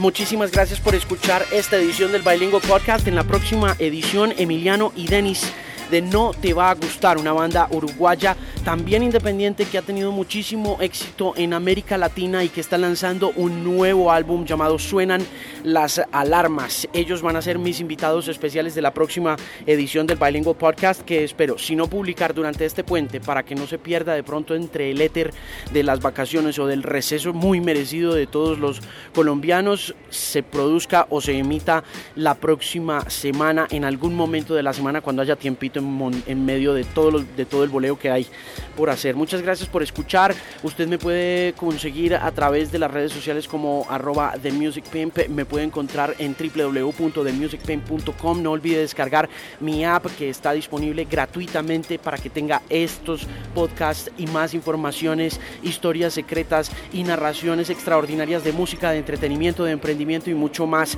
en su teléfono celular y a la distancia de un clic o a un clic de distancia. Entonces, eh, eh, ya lo sabe, www.themusicpain.com, ahí están siempre los podcasts. La app se llama Pimp by Alejandro Marín y la puede encontrar usted a través de los dos mercados del eh, iTunes Podcast y la puede encontrar a través del Google Play Store. Y este programa llega a usted con el patrocinio de Pinacord. Si usted está buscando un outfit para el Día del Padre, puede encontrarse con ese outfit en este portal súper interesante llamado Pinacourt. Hay ropa muy cool a precios muy buenos, precios increíbles. Yo ya lo he probado y he comprado un par de artículos y la verdad he quedado gratamente sorprendido. De manera que la experiencia siempre es bastante buena con los amigos de pinacourt.com. Todo llega como debe e increíblemente rápido. Y aunque están en los Estados Unidos, uno se va a sentir comprando en Colombia. La ponen supremamente fácil. Así que la invitación nuevamente es que exploren el portal y aprovechen sus ofertas. El sitio es www.pinacord.com. Gracias por escuchar. El vuelo está a punto de salir. Ha sido un placer. Eh, contar esta historia. Nos oímos en una próxima emisión y recuerde buscarme como The Music Pimp en sus redes sociales y buscarme también en www.themusicpimp.com. Una voz confiable en la música.